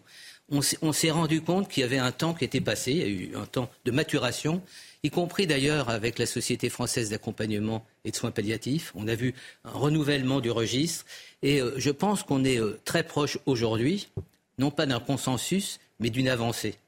La vraie euh, question. Euh, non, mais. Non, Il n'y a pas eu de consensus en 2016. il y a eu, euh, alors, juste la vraie question, parlons de choses sérieuses, c'est pas est-ce que demain il y aura ou pas l'euthanasie et est-ce qu'il y aura le suicide médicalement assisté, c'est dans quel cadre on va mettre en place éventuellement s'il y a cette dérogation, parce que jusqu'à présent, tuer un malade, c'est un homicide d'une certaine façon. Donc c'est une évolution je, précise qu'en Belgique, ils ont dépénalisé l'euthanasie, ils n'ont pas parlé de liberté, ils n'ont pas parlé en termes de, de, valeur. Ils ont parlé à un moment donné, voilà, on a dépénalisé l'euthanasie. Donc la vraie question pour moi, c'est l'encadrement. Et ce qui me frappe énormément, c'est que les conventionnels ont fait un travail remarquable. Ce n'est pas uniquement de se prononcer pour ou contre l'euthanasie, ce dont on, se, moque un peu, puisque finalement, on a une représentation parlementaire, et c'est à elle, à un moment donné, de prendre ses responsabilités.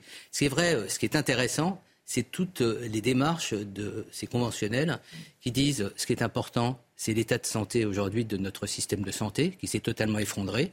Est-ce que les médecins peuvent aujourd'hui accueillir ou pas des malades? Ils l'ont dit. C'est euh, la perte de chance pour des personnes atteintes de maladies chroniques qui n'ont pas aujourd'hui accès à des traitements comme... C'est dans la Convention citoyenne. C'est ensuite la reconnaissance des soins palliatifs. C'est vrai que je crois que c'est quelque chose d'important. Et qui sont sous-développés en France. Ils ne sont pas que des soins de fin de vie. Ils sont sous-développés en France. En tous les cas, il y a des gens d'une immense qualité, d'une immense compétence dans les soins palliatifs. Nous sommes d'accord. Je termine juste sur un point qui ne se consacre pas qu'aux personnes en fin de vie. C'est-à-dire le parcours qui peut être extrêmement long avant de terminer son existence, justifie d'une attention sociale, justifie d'une compétence. Je ne vais pas détailler, mais le, seul point, et je serais curieux d'avoir l'avis des uns et des autres, moi ce qui me gêne euh, aujourd'hui, c'est un paradoxe. Quand vous regardez les premiers textes de l'Association pour le droit de mourir dans la dignité, qui sont des textes extrêmement forts, c'est regarder ce qui se passe en réanimation, on est dans les années 70, on meurt d'une manière indigne, intubé, insufflé, etc., dépendant. On veut reprendre la maîtrise, c'est le mot important. La vraie question qui m'interroge, c'est est-ce que c'est la fonction du médecin que de valider une demande de mort et d'être la personne qui exerce, j'allais dire, l'acte. C'est là où il y a une distinction qui est faite aujourd'hui entre suicide et euthanasie. Et c'est vrai que c'est une question de fond. Et énormément de médecins aujourd'hui disent on est aidé du fait que la loi ne nous autorise pas à pratiquer l'euthanasie. Si demain on dépénalise l'euthanasie en France. D'abord, un certain nombre de médecins ne voudront pas euh, la pratiquer, mais ça, c'est un, problème qui est un problème personnel. Mais euh, quelle confusion ça crée euh, dans ce qu'est le geste du soin? Pour moi, c'est une vraie question que je me pose. Michel Lévy-Soussan, sur la question des soins palliatifs, d'abord, est-ce que c'est vraiment sous-développé en France? Et quelle différence vous faites, vous, en tant que médecin, entre l'euthanasie et le, et le suicide assisté? Mhm. Alors, je ne vais peut-être pas plaider pour ma paroisse, mais je pense que la question aujourd'hui de notre système de santé, des enjeux d'humanisation du soin dépasse largement même ceux des soins palliatifs et de la fin de vie. Et que notre système de santé va très mal. On reviendra parce que j'ai bien aimé quelques idées sur lesquelles je vous rejoins sur la démographie soignante et qu'il y a de moins en moins de personnes qui souhaitent euh, être dans ces positions de, soins essentiels, de soins premiers, de solidarité vis-à-vis des plus vulnérables. Et je pense que ces questions interrogent l'ensemble de notre société et pas seulement certaines professions, même s'il est évident qu'il faut les revaloriser et qu'il faut qu'il y ait un, énorme travail là-dessus. Euh, pour autant, oui, il faut développer les soins palliatifs, il faut surtout développer une culture palliative et une culture éthique qui consiste aussi à pouvoir accueillir le patient tel qu'il est, dans sa souffrance, dans son contexte psycho-socio-familial, et que le travail d'accueil, excusez-moi, n'est pas un travail de validation d'une demande, oui ou non, est-ce que sa demande est valide ou pas. C'est bien au-delà. C'est de pouvoir l'accueillir, comprendre avec lui ce qu'il vit, être attentif à son récit, à la façon dont il se situe dans ce qu'il vit, de pouvoir qu'est-ce qu'on peut mobiliser comme soin pour l'accompagner et si dans sa demande il y a une souffrance réfractaire, pouvoir l'entendre dans un collège suffisamment euh, pluridisciplinaire, à l'écoute, y compris avec des médiations citoyennes, entendre aussi la famille, parce que trop souvent, dans notre système de santé aussi, on clive. Il y a les patients d'un côté, les aidants de l'autre, alors qu'aujourd'hui, la question des, des aidants, c'est une question essentiel avec l'augmentation, n'est-ce pas, de la dépendance. Et trop souvent, à l'hôpital, les aidants sont tenus à distance, alors que le lendemain, à la maison, ils sont complètement à l'œuvre et là, euh, un peu oubliés de notre système de santé. Donc, on a un peu trop tendance à cloisonner, à catégoriser, à cliver, alors qu'il nous faut penser ces questions-là ensemble et dans le dialogue, et pas dans un travail seulement de validation, bien sûr. Et, la différence entre suicide médicalement assisté et euthanasie pour le médecin que vous êtes? Alors, les deux, ça sera en tremblant, mais je pense que ce n'est pas les mêmes. Les patients qui ont demandé l'un et l'autre, il se trouve que j'en ai connu. J'ai connu, euh, depuis notamment l'avis du Comité consultatif national d'éthique au mois d'octobre 2022 dernier, qui a donc précédé euh, la Convention citoyenne. Depuis ce moment-là, plus de collègues neurologues et plus de patients atteints de maladies neurodégénératives sont venus vers nous pour être accompagnés dans une demande d'aide à mourir. Et j'ai pu observer que certains situaient cette demande dans la relation de soins, tandis que d'autres étaient dans un cheminement solitaire et dans une, un moment de leur existence où la médecine n'avait pas sa place. Mais, excusez-moi, mais d'abord, on pourrait modestement, nous Français, aller voir les pays qui nous ont précédés dans cette voie et qui nous montrent d'abord une chose, indiscutablement. C'est que l'acceptation de la mort volontaire, appelez ça, on en reparlera, euh, suicide assisté ou euthanasie, n'est pas du tout incompatible avec une démocratie qui a nos valeurs humanistes. Il faut cesser de nous. Et en permanence, je le sais, moi, ça fait 20 ans que j'entends des gens me dire Ouais, dans l'euthanasie, il y a nazi. Hein, je l'ai entendu comme ça. On l'a pas dit. Ça n'est. Heureusement, vous ne l'avez pas dit, mais je l'ai entendu et c'est quelque chose d'aberrant. Donc, euh, on sait très bien. Et que ça va se faire. Ça va se faire comme l'IVG. Et tous les Français seront d'accord, comme les Suisses sont d'accord, comme les Belges sont d'accord. Et au que, quoi s'agit-il D'instaurer une liberté? Vous vous rendez compte qu'à l'heure actuelle, à l'heure actuelle, parlons concrètement, qu'est-ce qui s'est passé à propos euh, du groupe Choisir? Il y a des gens qui ont voulu aller au-delà de ce que fait sur le plan, je dirais, du lobbying la DMD, et dire ben, si on a envie de partir, on doit avoir euh, du pinto barbital et pouvoir partir. Et ils ont voulu se procurer du pinto barbital. Et on a déclenché 300 policiers pour les rechercher et les mettre en garde à vue. Non mais vous vous rendez compte? Vous vous rendez compte parce que ces gens voulaient que des gens atteints de la maladie de Charcot, des gens atteints d'une sclérose en plaques puissent comme ça partir paisiblement sans attendre la fin.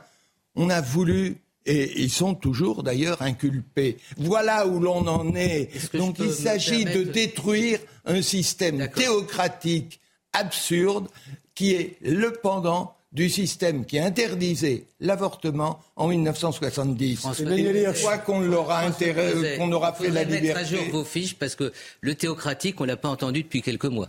Donc euh, je ne vois pas à quoi vous référez. Alors juste ah deux ben, points. cet interdit est purement théocratique. Non mais non, mais je peux vous en donner d'autres preuves. non mais bon, peu importe. Vous pourrez me donner des preuves. On passera la soirée tout à l'heure. Je vous offrirai un pot. Dépêchez-vous, Emmanuel le temps passe. Deux choses que je voulais dire. D'abord, euh, la comparaison avec l'avortement est intéressante puisque effectivement il y a un manifeste.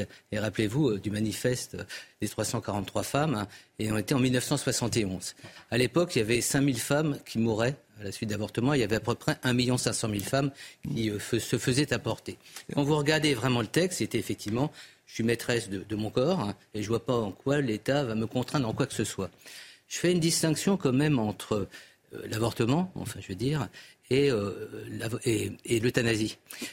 un grand philosophe, qui, est très partie prenante d'une évolution rapide de la loi, dit qu'il y a IVG et IVV. C'est une interruption volontaire de vie. Moi, j'insiste sur le mot volontaire. Si c'est volontaire, c'est-à-dire c'est un acte rationnel, conscient, personnel, avec du discernement, une liberté, un droit, tout ce que vous voulez. Je ne vois pas en quoi c'est un acte médical. Voilà, c'est ça. Mais on est d'accord, ce n'est pas médical. alors pourquoi, pourquoi nous parle-t-on aujourd'hui d'une évolution sur l'aide active à mourir, qui serait l'aide active par un médecin? Et je pense que c'est une vraie réflexion de fond. C'est là où je fais une distinction. Et d'ailleurs, le CCNE, quand vous discutez, euh, la vie donc de septembre, la, vie centre du, du CCNE est intéressant.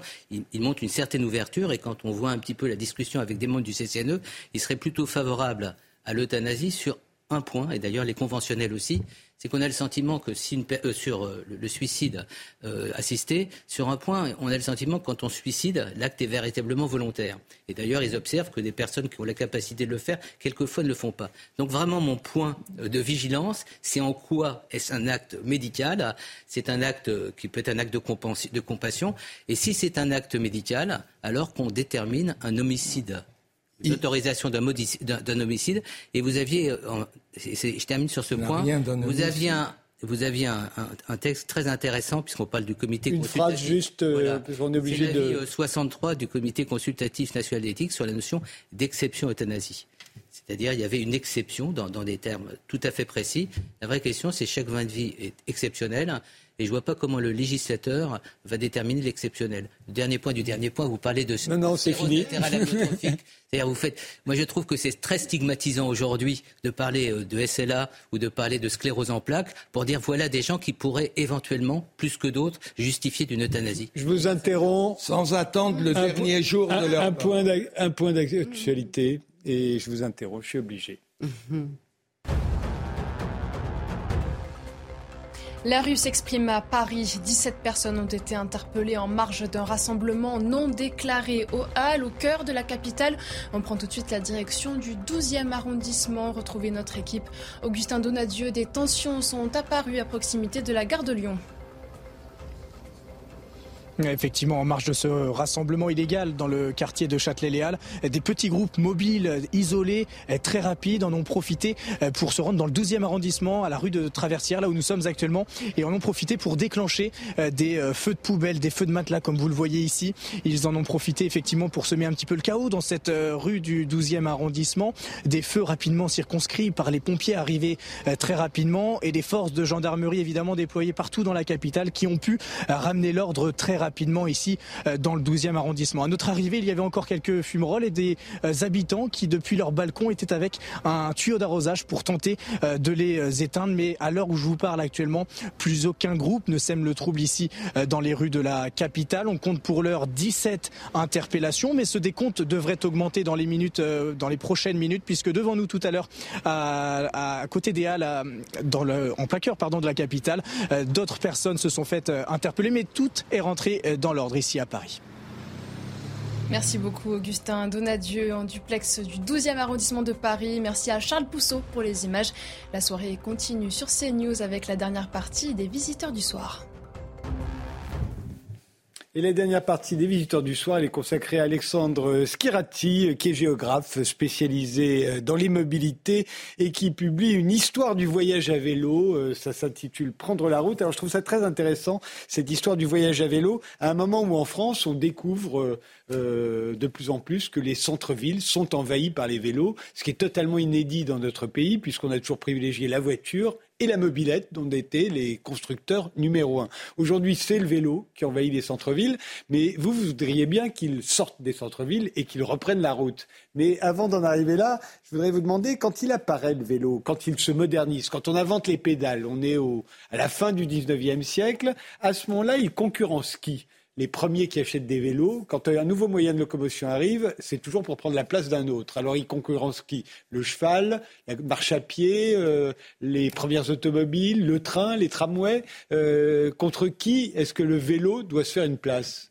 Alors ça va peut-être vous surprendre, mais euh, les premières personnes que ça concurrence, c'est les artistes de cirque.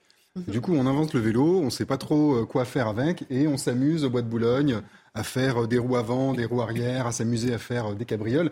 Et euh, les gens ne sont pas éduqués au vélo. Donc c'est un gadget. C'est un gadget. Au début, c'est un gadget. Au début, on ne sait pas trop ce qu'on ce qu'on va faire de ça. Avant de gagner ces pédales, donc dans les années 1860, c'est d'abord une draisienne autour de 1817-1818. Une draisienne, donc un vélo sans pédales, ça reste dans l'oubli pendant une quarantaine d'années. Et puis, il y a quelqu'un, Pierre Michaud, à Paris, qui a l'idée de mettre des pédales sur ce, sur ce drôle d'engin et du coup, il s'amuse comme ça. Cette concurrence des autres modes de déplacement, elle viendra quand on se rend compte qu'on peut se déplacer avec cette machine. C'est-à-dire qu'on peut euh, aller plus vite qu'à pied, on peut aller euh, plus vite qu'avec un cheval et encore euh, sans entretenir ce cheval, aller le faire boire, aller le faire manger ou dormir dans les relais de poste. et donc ça ouvre tout un potentiel de liberté euh, d'abord pour les gens qui souhaitent euh, voyager et euh, s'échapper des grands. Et c'est là où ça m'étonne le plus quand je lis votre livre. Je me dis qui s'est dit tiens le vélo ça pourrait concurrencer le train? Parce que c'est ça au fond ceux qui partent à vélo loin et, ils sont très nombreux. Hein, c'est une véritable épopée euh, et ça touche euh, toutes les classes de la population. Il ne s'agit pas de seulement euh, que ce soit des grands sportifs. Vous racontez tout un voyage de Jean-Paul Sartre et Simone de Beauvoir à vélo pendant l'été. ils n'étaient pas spécialement entraînés avant. Alors comment est-ce qu'on s'est dit, tiens, tout à coup avec un vélo, on peut faire des grands voyages? Ce qu'on ne fait plus aujourd'hui. Alors c'est très c'est pas forcément vrai de dire qu'on ne le fait plus du tout. Les dernières enquêtes de déplacement montrent qu'il y a à peu près un million de Français tous les ans qui font des voyages à vélo, donc c'est-à-dire qui dorment au moins une nuit à l'extérieur, soit en camping, soit en chambre d'hôte. Et qui font de longs trajets. Qui font de longs trajets. Le, trajet médian, c'est 550 km. Donc, ah oui. voilà, sur un mouvement qui est quand même assez massif. Et ça a été un peu le, point de départ du livre, en se disant qu'il y avait derrière cette pratique de loisir un vrai fait culturel et que ce fait culturel, il méritait d'être un peu décrypté, un peu analysé par son aspect historique et sociologique. Et pour revenir sur le train, je dirais que le vélo ne vient pas concurrencer le train au début, mais vient plutôt en complémentarité. Euh, le train, c'est le tourisme de masse, l'apparition du tourisme de masse. D'abord le tourisme balnéaire dans le sud de la France et euh, les euh, bourgeois ou les gens de bonne famille ne souhaitent pas se retrouver forcément avec la plèbe, avec la masse de gens populaires en vacances. Et donc ils prennent le vélo pour s'échapper de ces routes principales et aller euh, découvrir leur pays en montagne. Vous voulez dire que ce sont les bourgeois qui prennent des vélos au départ et euh, avant que les ouvriers, dont on nous dit toujours qu'au moment des, premiers euh, congés payés en 36, ils ont pris des vélos pour aller sur la plage. Absolument. Pendant 40 ans, le vélo est très très cher. C'est un objet qui est produit de manière artisanale dans des petits ateliers à Paris et il est réservé vraiment à une élite. Donc des gens qui dépensent beaucoup d'argent, vraiment beaucoup d'argent. Et donc c'est limité à deux types de pratiquants les pratiquants plutôt bourgeois, euh, ceux qui vraiment ont déjà un de l'argent et deux du temps pour pouvoir euh, pratiquer ça. Et la deuxième partie, c'est les gens qui travaillent dans ce secteur-là, c'est-à-dire les ouvriers qui travaillent eux-mêmes dans les usines. Et ces ouvriers-là, eux aussi, vont pouvoir partir le dimanche en balade, ils vont commencer à écrire des récits et ils vont faire la course. Voilà. Et du coup, euh, les courses à vélo, elles apparaissent à la fin des années 1860 avant de donner le, Tour de France au début du XXe siècle. Est-ce qu'il y a eu déjà une époque où, comme aujourd'hui, on a des centres-villes envahis par les vélos? Ou est-ce que c'est complètement inédit ça? On a des centres-villes envahis par les vélos et plus que des centres-villes, on a des périphéries envahies par les vélos. C'est-à-dire que les vélos, les, on voit beaucoup d'images euh, d'ouvriers qui entrent et qui sortent de l'usine des vélos et généralement ces usines elles sont dans les quartiers périphériques, elles sont dans les quartiers ouvriers. Et donc, euh, aujourd'hui, c'est plutôt des endroits où il y a beaucoup de voitures. Et à cette époque-là, il y avait beaucoup de vélos. Il y en avait aussi dans les centres-villes. Il y a eu euh, à peu près euh, entre 1890 et 1930 voilà, des, centres-villes et des villes de manière générale totalement envahies par, par ce vélo-là. Donc, ce n'est pas une pratique nouvelle. Et c'est pour ça que je préfère plutôt parler de retour du vélo que d'arrivée du vélo. Est-ce qu'il y a eu une époque où les, enfants allaient à l'école à vélo? Ça m'a toujours étonné, euh, notamment quand j'étais enfant, qu'on ne puisse pas aller à l'école à vélo. Ça ne se faisait pas en France. Il n'y avait même pas d'endroit pour les garer. Écoutez, moi j'ai eu la chance d'aller à l'école à vélo enfant. J'ai plus jeune. Parisienne. Effectivement, c'est peut-être euh, le, témoin d'un certain retour de, de cette pratique-là. Euh, forcément, euh, oui, il y a eu beaucoup, de, beaucoup d'enfants jusqu'à la Seconde Guerre mondiale. Après la Seconde Guerre mondiale, on voit l'apparition des premières autoroutes, de l'arrivée de l'automobile en masse. D'ailleurs, c'est très intéressant parce que vous parliez de, Simone de Beauvoir et Jean-Paul Sartre qui partent du coup euh, s'aérer un petit peu, qui font 2000 km tous les étés, chaque année entre 39 et 44 en France. Et euh, Simone de Beauvoir écrira dans ses mémoires que euh, si elle avait pu le faire euh, en mobilette ou en voiture, elle l'aurait bien fait en mobilette ou en voiture. et que finalement, le vélo était plus une manière populaire et économique de voyager qu'un vrai choix, comme on peut voir aujourd'hui, de passionnés ou un choix motivé par des raisons. On a beaucoup dit que la bicyclette avait été un, moyen d'émancipation pour les femmes. vous, en tant qu'historien du, du, voyage à vélo, vous le confirmez? Absolument. Il y a beaucoup de femmes. Alors, la bicyclette, ça commence à se populariser dans les années 1870 et euh, des femmes commencent à pratiquer. Il y a un problème, c'est que elles ont l'obligation de vêtir des jupes. Mmh. Voilà. Et du coup, elles sont empêchées. Donc, les industriels inventent des vélos où il faut qu'elles se mettent en Amazon. Donc, euh, imaginez euh, la difficulté à pédaler dans cette, dans cette position-là. Et elles vont commencer à revendiquer le droit de porter des culottes d'hommes. Et à travers, du coup, d'une part, la possibilité, la liberté de se déplacer et euh, le fait que c'est une bonne raison pour pouvoir s'habiller comme elles veulent, le vélo va devenir un vrai étendard des premiers mouvements féministes euh, en France, en Grande-Bretagne et aux États-Unis. Pourquoi est-ce que vous souhaitez un tel retour du cyclotourisme euh, uniquement pour des raisons écologiques? C'est que tous les gens qui partiront en vacances à vélo ne partiront pas en voiture, en avion? C'est une des raisons, effectivement. Euh, pour faire suite au débat qui a eu lieu tout à l'heure sur le nucléaire, l'idée de la transition écologique, il y a trois choses. Il y a la sobriété, l'efficacité et puis la transition vers des énergies euh, durables. Et euh, dans cette question de sobriété, effectivement, se pose la manière avec laquelle on se déplace. à la fois pour ses vacances et à la fois pour son quotidien. Pour ses vacances, je pense que ça doit dépasser, en tout cas, ses motivations écologiques, mais justement ouvrir à une certaine vision du monde, ouvrir à une découverte de son pays, une découverte de la nature. Et euh, ce qui est intéressant dans, mes recherches, c'est que euh, j'ai trouvé qu'il y avait beaucoup d'auteurs cyclistes, en tout cas au début du XXe siècle, qui avaient écrit sur ça, et on pourrait euh, presque les qualifier de, de, pionniers de l'écologie. Et vous vouliez intervenir, peut-être? Je pensais à le Breton sur la marche, donc tous ces travaux anthropologiques, et je trouve qu'il y a une vraie comparaison, parce que c'est reprendre du temps sur le temps aussi et euh, reprendre du temps aussi pour être dans la nature. Enfin, il y a toute une relation au monde et je trouve qu'il y a un aspect peut-être aussi de résistance par rapport à l'intelligence artificielle. Enfin, l'instant présent euh, est euh, d'une manière générale réintégré à travers aussi cette relation au corps, à la nature, à l'environnement. Donc, je, voilà, en vous écoutant, je pensais aux, travaux de David Le Breton et je trouve qu'il y a une grande proximité qui a également écrit sur le vélo, David Le Breton. Ce qui est intéressant, vous avez parlé de la notion du corps, et ça c'est important. Parce que, effectivement, quand on est dans des modes de vie urbains, qu'on travaille ou qu'on est même en télétravail, donc on n'a même plus besoin de se déplacer pour aller travailler, on a aussi besoin de retrouver la relation à son corps. Et je pense que les vacances, c'est une bonne manière de retrouver ça, c'est-à-dire de retrouver le goût de l'effort, de retrouver euh, cette, euh, voilà, cet effort qui finalement a précédé euh, toutes nos générations de nos grands-parents paysans et ouvriers qui ont sué. C'est aussi le, le, seul moyen de transport mécanique qui ne fasse pas de bruit. Exactement, c'est un transport autonome euh, comme dit euh, Ivan Illich. C'est-à-dire c'est un transport qui, voilà, qui n'a pas besoin de sources extérieures d'énergie pour avancer. Et euh, voilà, je pense que c'est peut-être ça la vraie liberté. François de Vous parlez du cyclotourisme, mais attention, il y a l'urbanotourisme, hum. l'utilisation du vélo comme moyen de transport urbain. Quand on va dans des villes bon, comme Copenhague ou autres, on s'aperçoit que Attention, quand tu traverses, faut faire attention au vélo, hein, parce qu'il y en a beaucoup plus. Des autos, il n'y en a pas beaucoup, mais il y a des vélos. Et donc là, il y a véritablement une fonction du vélo, parce que je veux bien, on disait le nucléaire et les voitures électriques alimentées par le nucléaire avant que ça marche. Non, le vélo, ça peut marcher beaucoup plus, beaucoup mieux dans les villes. Alors, cyclotourisme, d'accord, mais dans les villes. Regardez, encore une fois, quand les Français se posent des problèmes, qu'ils aillent regarder ailleurs. Allez regarder dans les villes scandinaves et vous verrez ce que peut être le vélo comme moyen de transport urbain, non polluant. Est-ce que le, est-ce que le, pardon, euh, Michel Lévy-Soussan, je vous en prie. Non, tout à l'heure vous parliez de faits culturels. Moi, qui ai toujours été en vélo au lycée et depuis toujours dans la ville, là, je m'émerveille de la créativité, de la beauté de tant de cycles, tant de façons d'associer la famille. alors, en Asie, on voyait déjà des familles à vélo, mais maintenant, on construit des vélos. Ils sont les uns plus beaux que les autres. On sent qu'on est.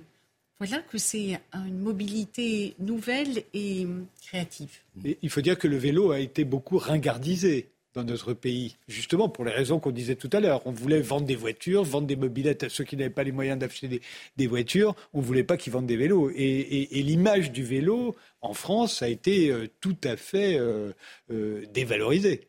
Ce qu'on sait beaucoup, c'est que la France est le pays de l'automobile. Il y a une, industrie très très forte, mais ça a aussi été le pays de l'industrie du vélo. Peugeot, Mercier, tout ça, c'était des grandes entreprises qui employaient beaucoup de monde et qui et chacun le Tour de France et le Tour de France évidemment et chacun d'eux se sont effectivement convertis eux-mêmes euh, à des moyens euh, mécaniques euh, motorisés parce que ben voilà, ils pouvaient vendre plus cher, c'était de plus belles machines. Ce qui, ce qui est intéressant là-dedans, c'est de se dire qu'effectivement, le vélo, il a toute sa place en ville. Alors, ce n'est pas de l'urbanotourisme, c'est vraiment du déplacement urbain, du déplacement utilitaire.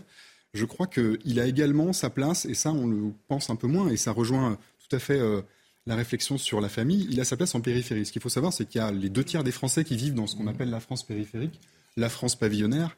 Et aujourd'hui, euh, alors que les parts modales du vélo augmentent en centre-ville, elles continuent à diminuer dans ces zones-là qui sont toujours plus motorisées, toujours plus dangereuses et toujours plus gangrénées par une forme de vitesse.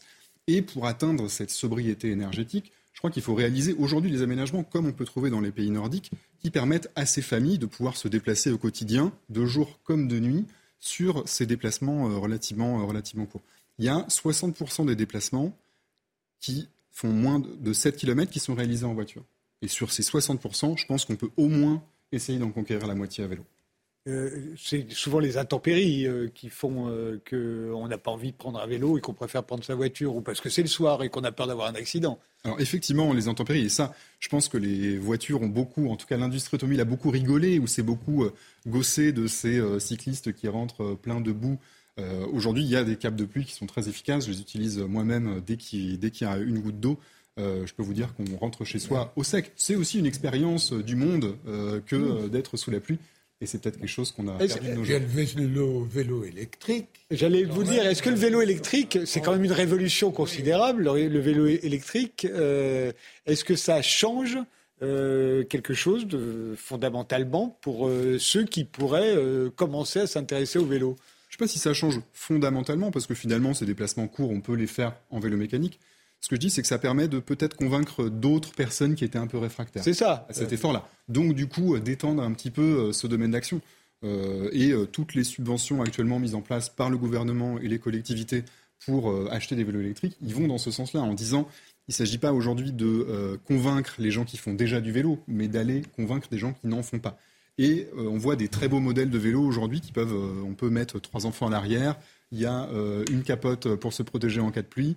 Euh, et, voilà, ces vélos-là permettent du coup d'étendre le domaine euh, initial de la bicyclette. Et, y compris du cyclotourisme, parce que tout à coup, ça fait moins peur de partir pour un long trajet si on sait qu'on a la ressource éventuellement Bien sûr. l'électricité. Souvent, euh, c'était le père dans la famille qui était fan de cyclisme et qui partait tout seul sur la route avec ses amis. La possibilité d'avoir un vélo électrique, ça permet justement de partir en famille, c'est-à-dire de niveler par le haut ces pratiques-là, de ne frustrer personne et euh, d'emmener euh, voilà, sa famille et ses enfants sur les bords de Loire ou je ne sais où en France, sur les nombreuses véloroutes. J'ai une question à poser. Est-ce que c'est un marqueur social par rapport à des personnes d'un certain âge qui veulent montrer qu'ils sont dans le vent, qui sont écolos, qui sont responsables? Donc on a le sentiment qu'il y a un acte quasiment de militantisme citoyen, en quelque sorte. Est-ce que c'est quelque chose que vous observez aussi? C'est-à-dire entre le côté loisir et le côté, j'allais dire, politique. On a l'impression que c'est un acte politique.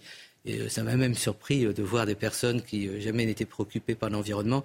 On dit, je vais donner un signal fort, maintenant je vais prendre le Vélib, etc. Y compris des personnes d'un certain âge qui se sont cassées quelquefois la mmh. figure en bicyclette. Mais pour eux, c'était un acte politique. C'est quelque chose qui va dans votre réflexion? Absolument, tout à fait. On se rend compte qu'il y a plusieurs choses qui marquent, qui font du vélo un marqueur social. D'abord, euh, c'est la nouveauté du vélo électrique. Il y a des très beaux vélos électriques qui valent 4 000, 5 000, 10 000 euros.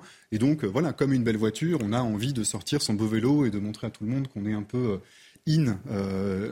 le deuxième marqueur social, c'est, en tout cas, c'est une manière de toucher de manière très pragmatique la transition écologique, en se disant, j'ai un vélo, donc je suis écologiste. Et voilà, donc je, m'intéresse au climat et ça permet de montrer au monde qu'on est euh, passionné par ces questions-là. Mais pendant euh, très très longtemps en France, le vélo était strictement associé au loisir. C'était un moyen de loisir. Et ça n'était pas un moyen de transport. Est-ce que vous avez l'impression qu'aujourd'hui, c'est devenu, même pour ceux qui ne le pratiquent pas, mais tout le monde accepte l'idée que le vélo est un moyen de transport et, et qu'à cet effet, on peut l'utiliser et pour aller travailler et pour partir en vacances? Comme je disais, ça a été un moyen de transport. Ça a été un moyen de transport massif dans la première moitié du XXe siècle. C'est quelque chose qu'on a totalement oublié à l'arrivée euh, de la voiture. Ce qui, c'est simple. Euh, aujourd'hui, il n'y a qu'à aller dans Paris. Euh, il n'y a pas que des militants à vélo. Il y a vraiment des gens qui prennent le vélo ou le Vélib ou les vélos en libre service simplement parce que ça va plus vite. parce que les pistes cyclables permettent d'aller plus vite. On peut se permettre de brûler certains feux rouges. Évidemment, quand il y a le panneau M12, c'est le passage. Maintenant, tous les feux sont presque équipés. Euh, en tout cas, ça permet voilà, de traverser une ville, en tout cas un centre-ville, de manière plus rapide et plus efficace que n'importe quel autre mode de transport. Le Covid également, les gens ne voulaient plus prendre le transport, euh, les transports publics. Le vélo permet de respirer de l'air pur, je ne sais pas, mais en tout cas, euh, pas celui du métro. Le jour où les cyclistes auront compris en ville que le code de la route, quoi, c'est aussi pour les deux roues et pas seulement pour les quatre roues et où ils sauront s'arrêter au feu rouge et ne pas toujours vouloir passer, ce jour-là, on pourra dire que le vélo a pleinement conquis sa place dans le transport urbain. Parce que tout de même, à l'heure actuelle, il y a une certaine anarchie vélocipédique qui est parfois très gênante et bien dangereuse. Je ne suis pas tout à fait d'accord. Le code de la route, il date de 1929 et le code de la route, il a été fait pour la route. Il a été fait à l'arrivée de l'automobile pour réguler les Moi, j'ai pris l'expression, je sais pas, vous mettez le code de la rue, Le- moi, voilà. pas l'habitude de dire absolument. le code de la rue. Et du coup, on peut militer pour un code de la rue, parce qu'aujourd'hui, dans le code de la route tel qu'il est euh, écrit, ce sont aux modes les plus faibles, finalement, les vélos et les piétons, de s'adapter aux modes les plus forts, aux modes les plus rapides, que sont euh, les modes motorisés. Et du coup, l'idée, c'est de se dire qu'il pourrait y avoir, comme dans les pays nordiques, par exemple, où il y a dans certains endroits la priorité pour le vélo, de retourner un peu la réflexion en se disant pourquoi pas faire un code de la rue, en tout cas en ville ou dans les périphéries, pour que ces modes dits doux soient prioritaires. Euh, et puis, il faut remarquer aussi que le, vélo, c'est quand même le seul moyen de transport où on peut voyager en bande. En fait. Parce qu'on peut voyager évidemment euh, tous à moto, mais on peut se parler. À vélo, on peut se parler. Ça dépend où. Si on monte euh, une côte à 12%, je vous défie de. Enfin, en tout cas, s'il y en a un qui crie, on l'entend. Avec votre ami, mais effectivement, on peut, euh, on peut voyager en groupe. C'est quelque chose qui est social. On peut emmener euh, des amis, des enfants. En tout cas, c'est ce qu'écrivent beaucoup les, les romanciers ou les personnes qui témoignent dans des récits de voyage à vélo qu'on est au contact direct des éléments. On est au contact direct de l'air, et ça, c'est quand même qui est très. Mais c'est aussi ce qui peut refroidir important. certains. peut Ça peut refroidir refroidir certains. bien sûr. Mais- Merci tous les quatre d'avoir euh, terminé cette émission avec moi. Merci de nous avoir suivis. Et rendez-vous samedi prochain à 22h pour un nouveau numéro des Visiteurs du Soir. Je vous souhaite une très bonne nuit.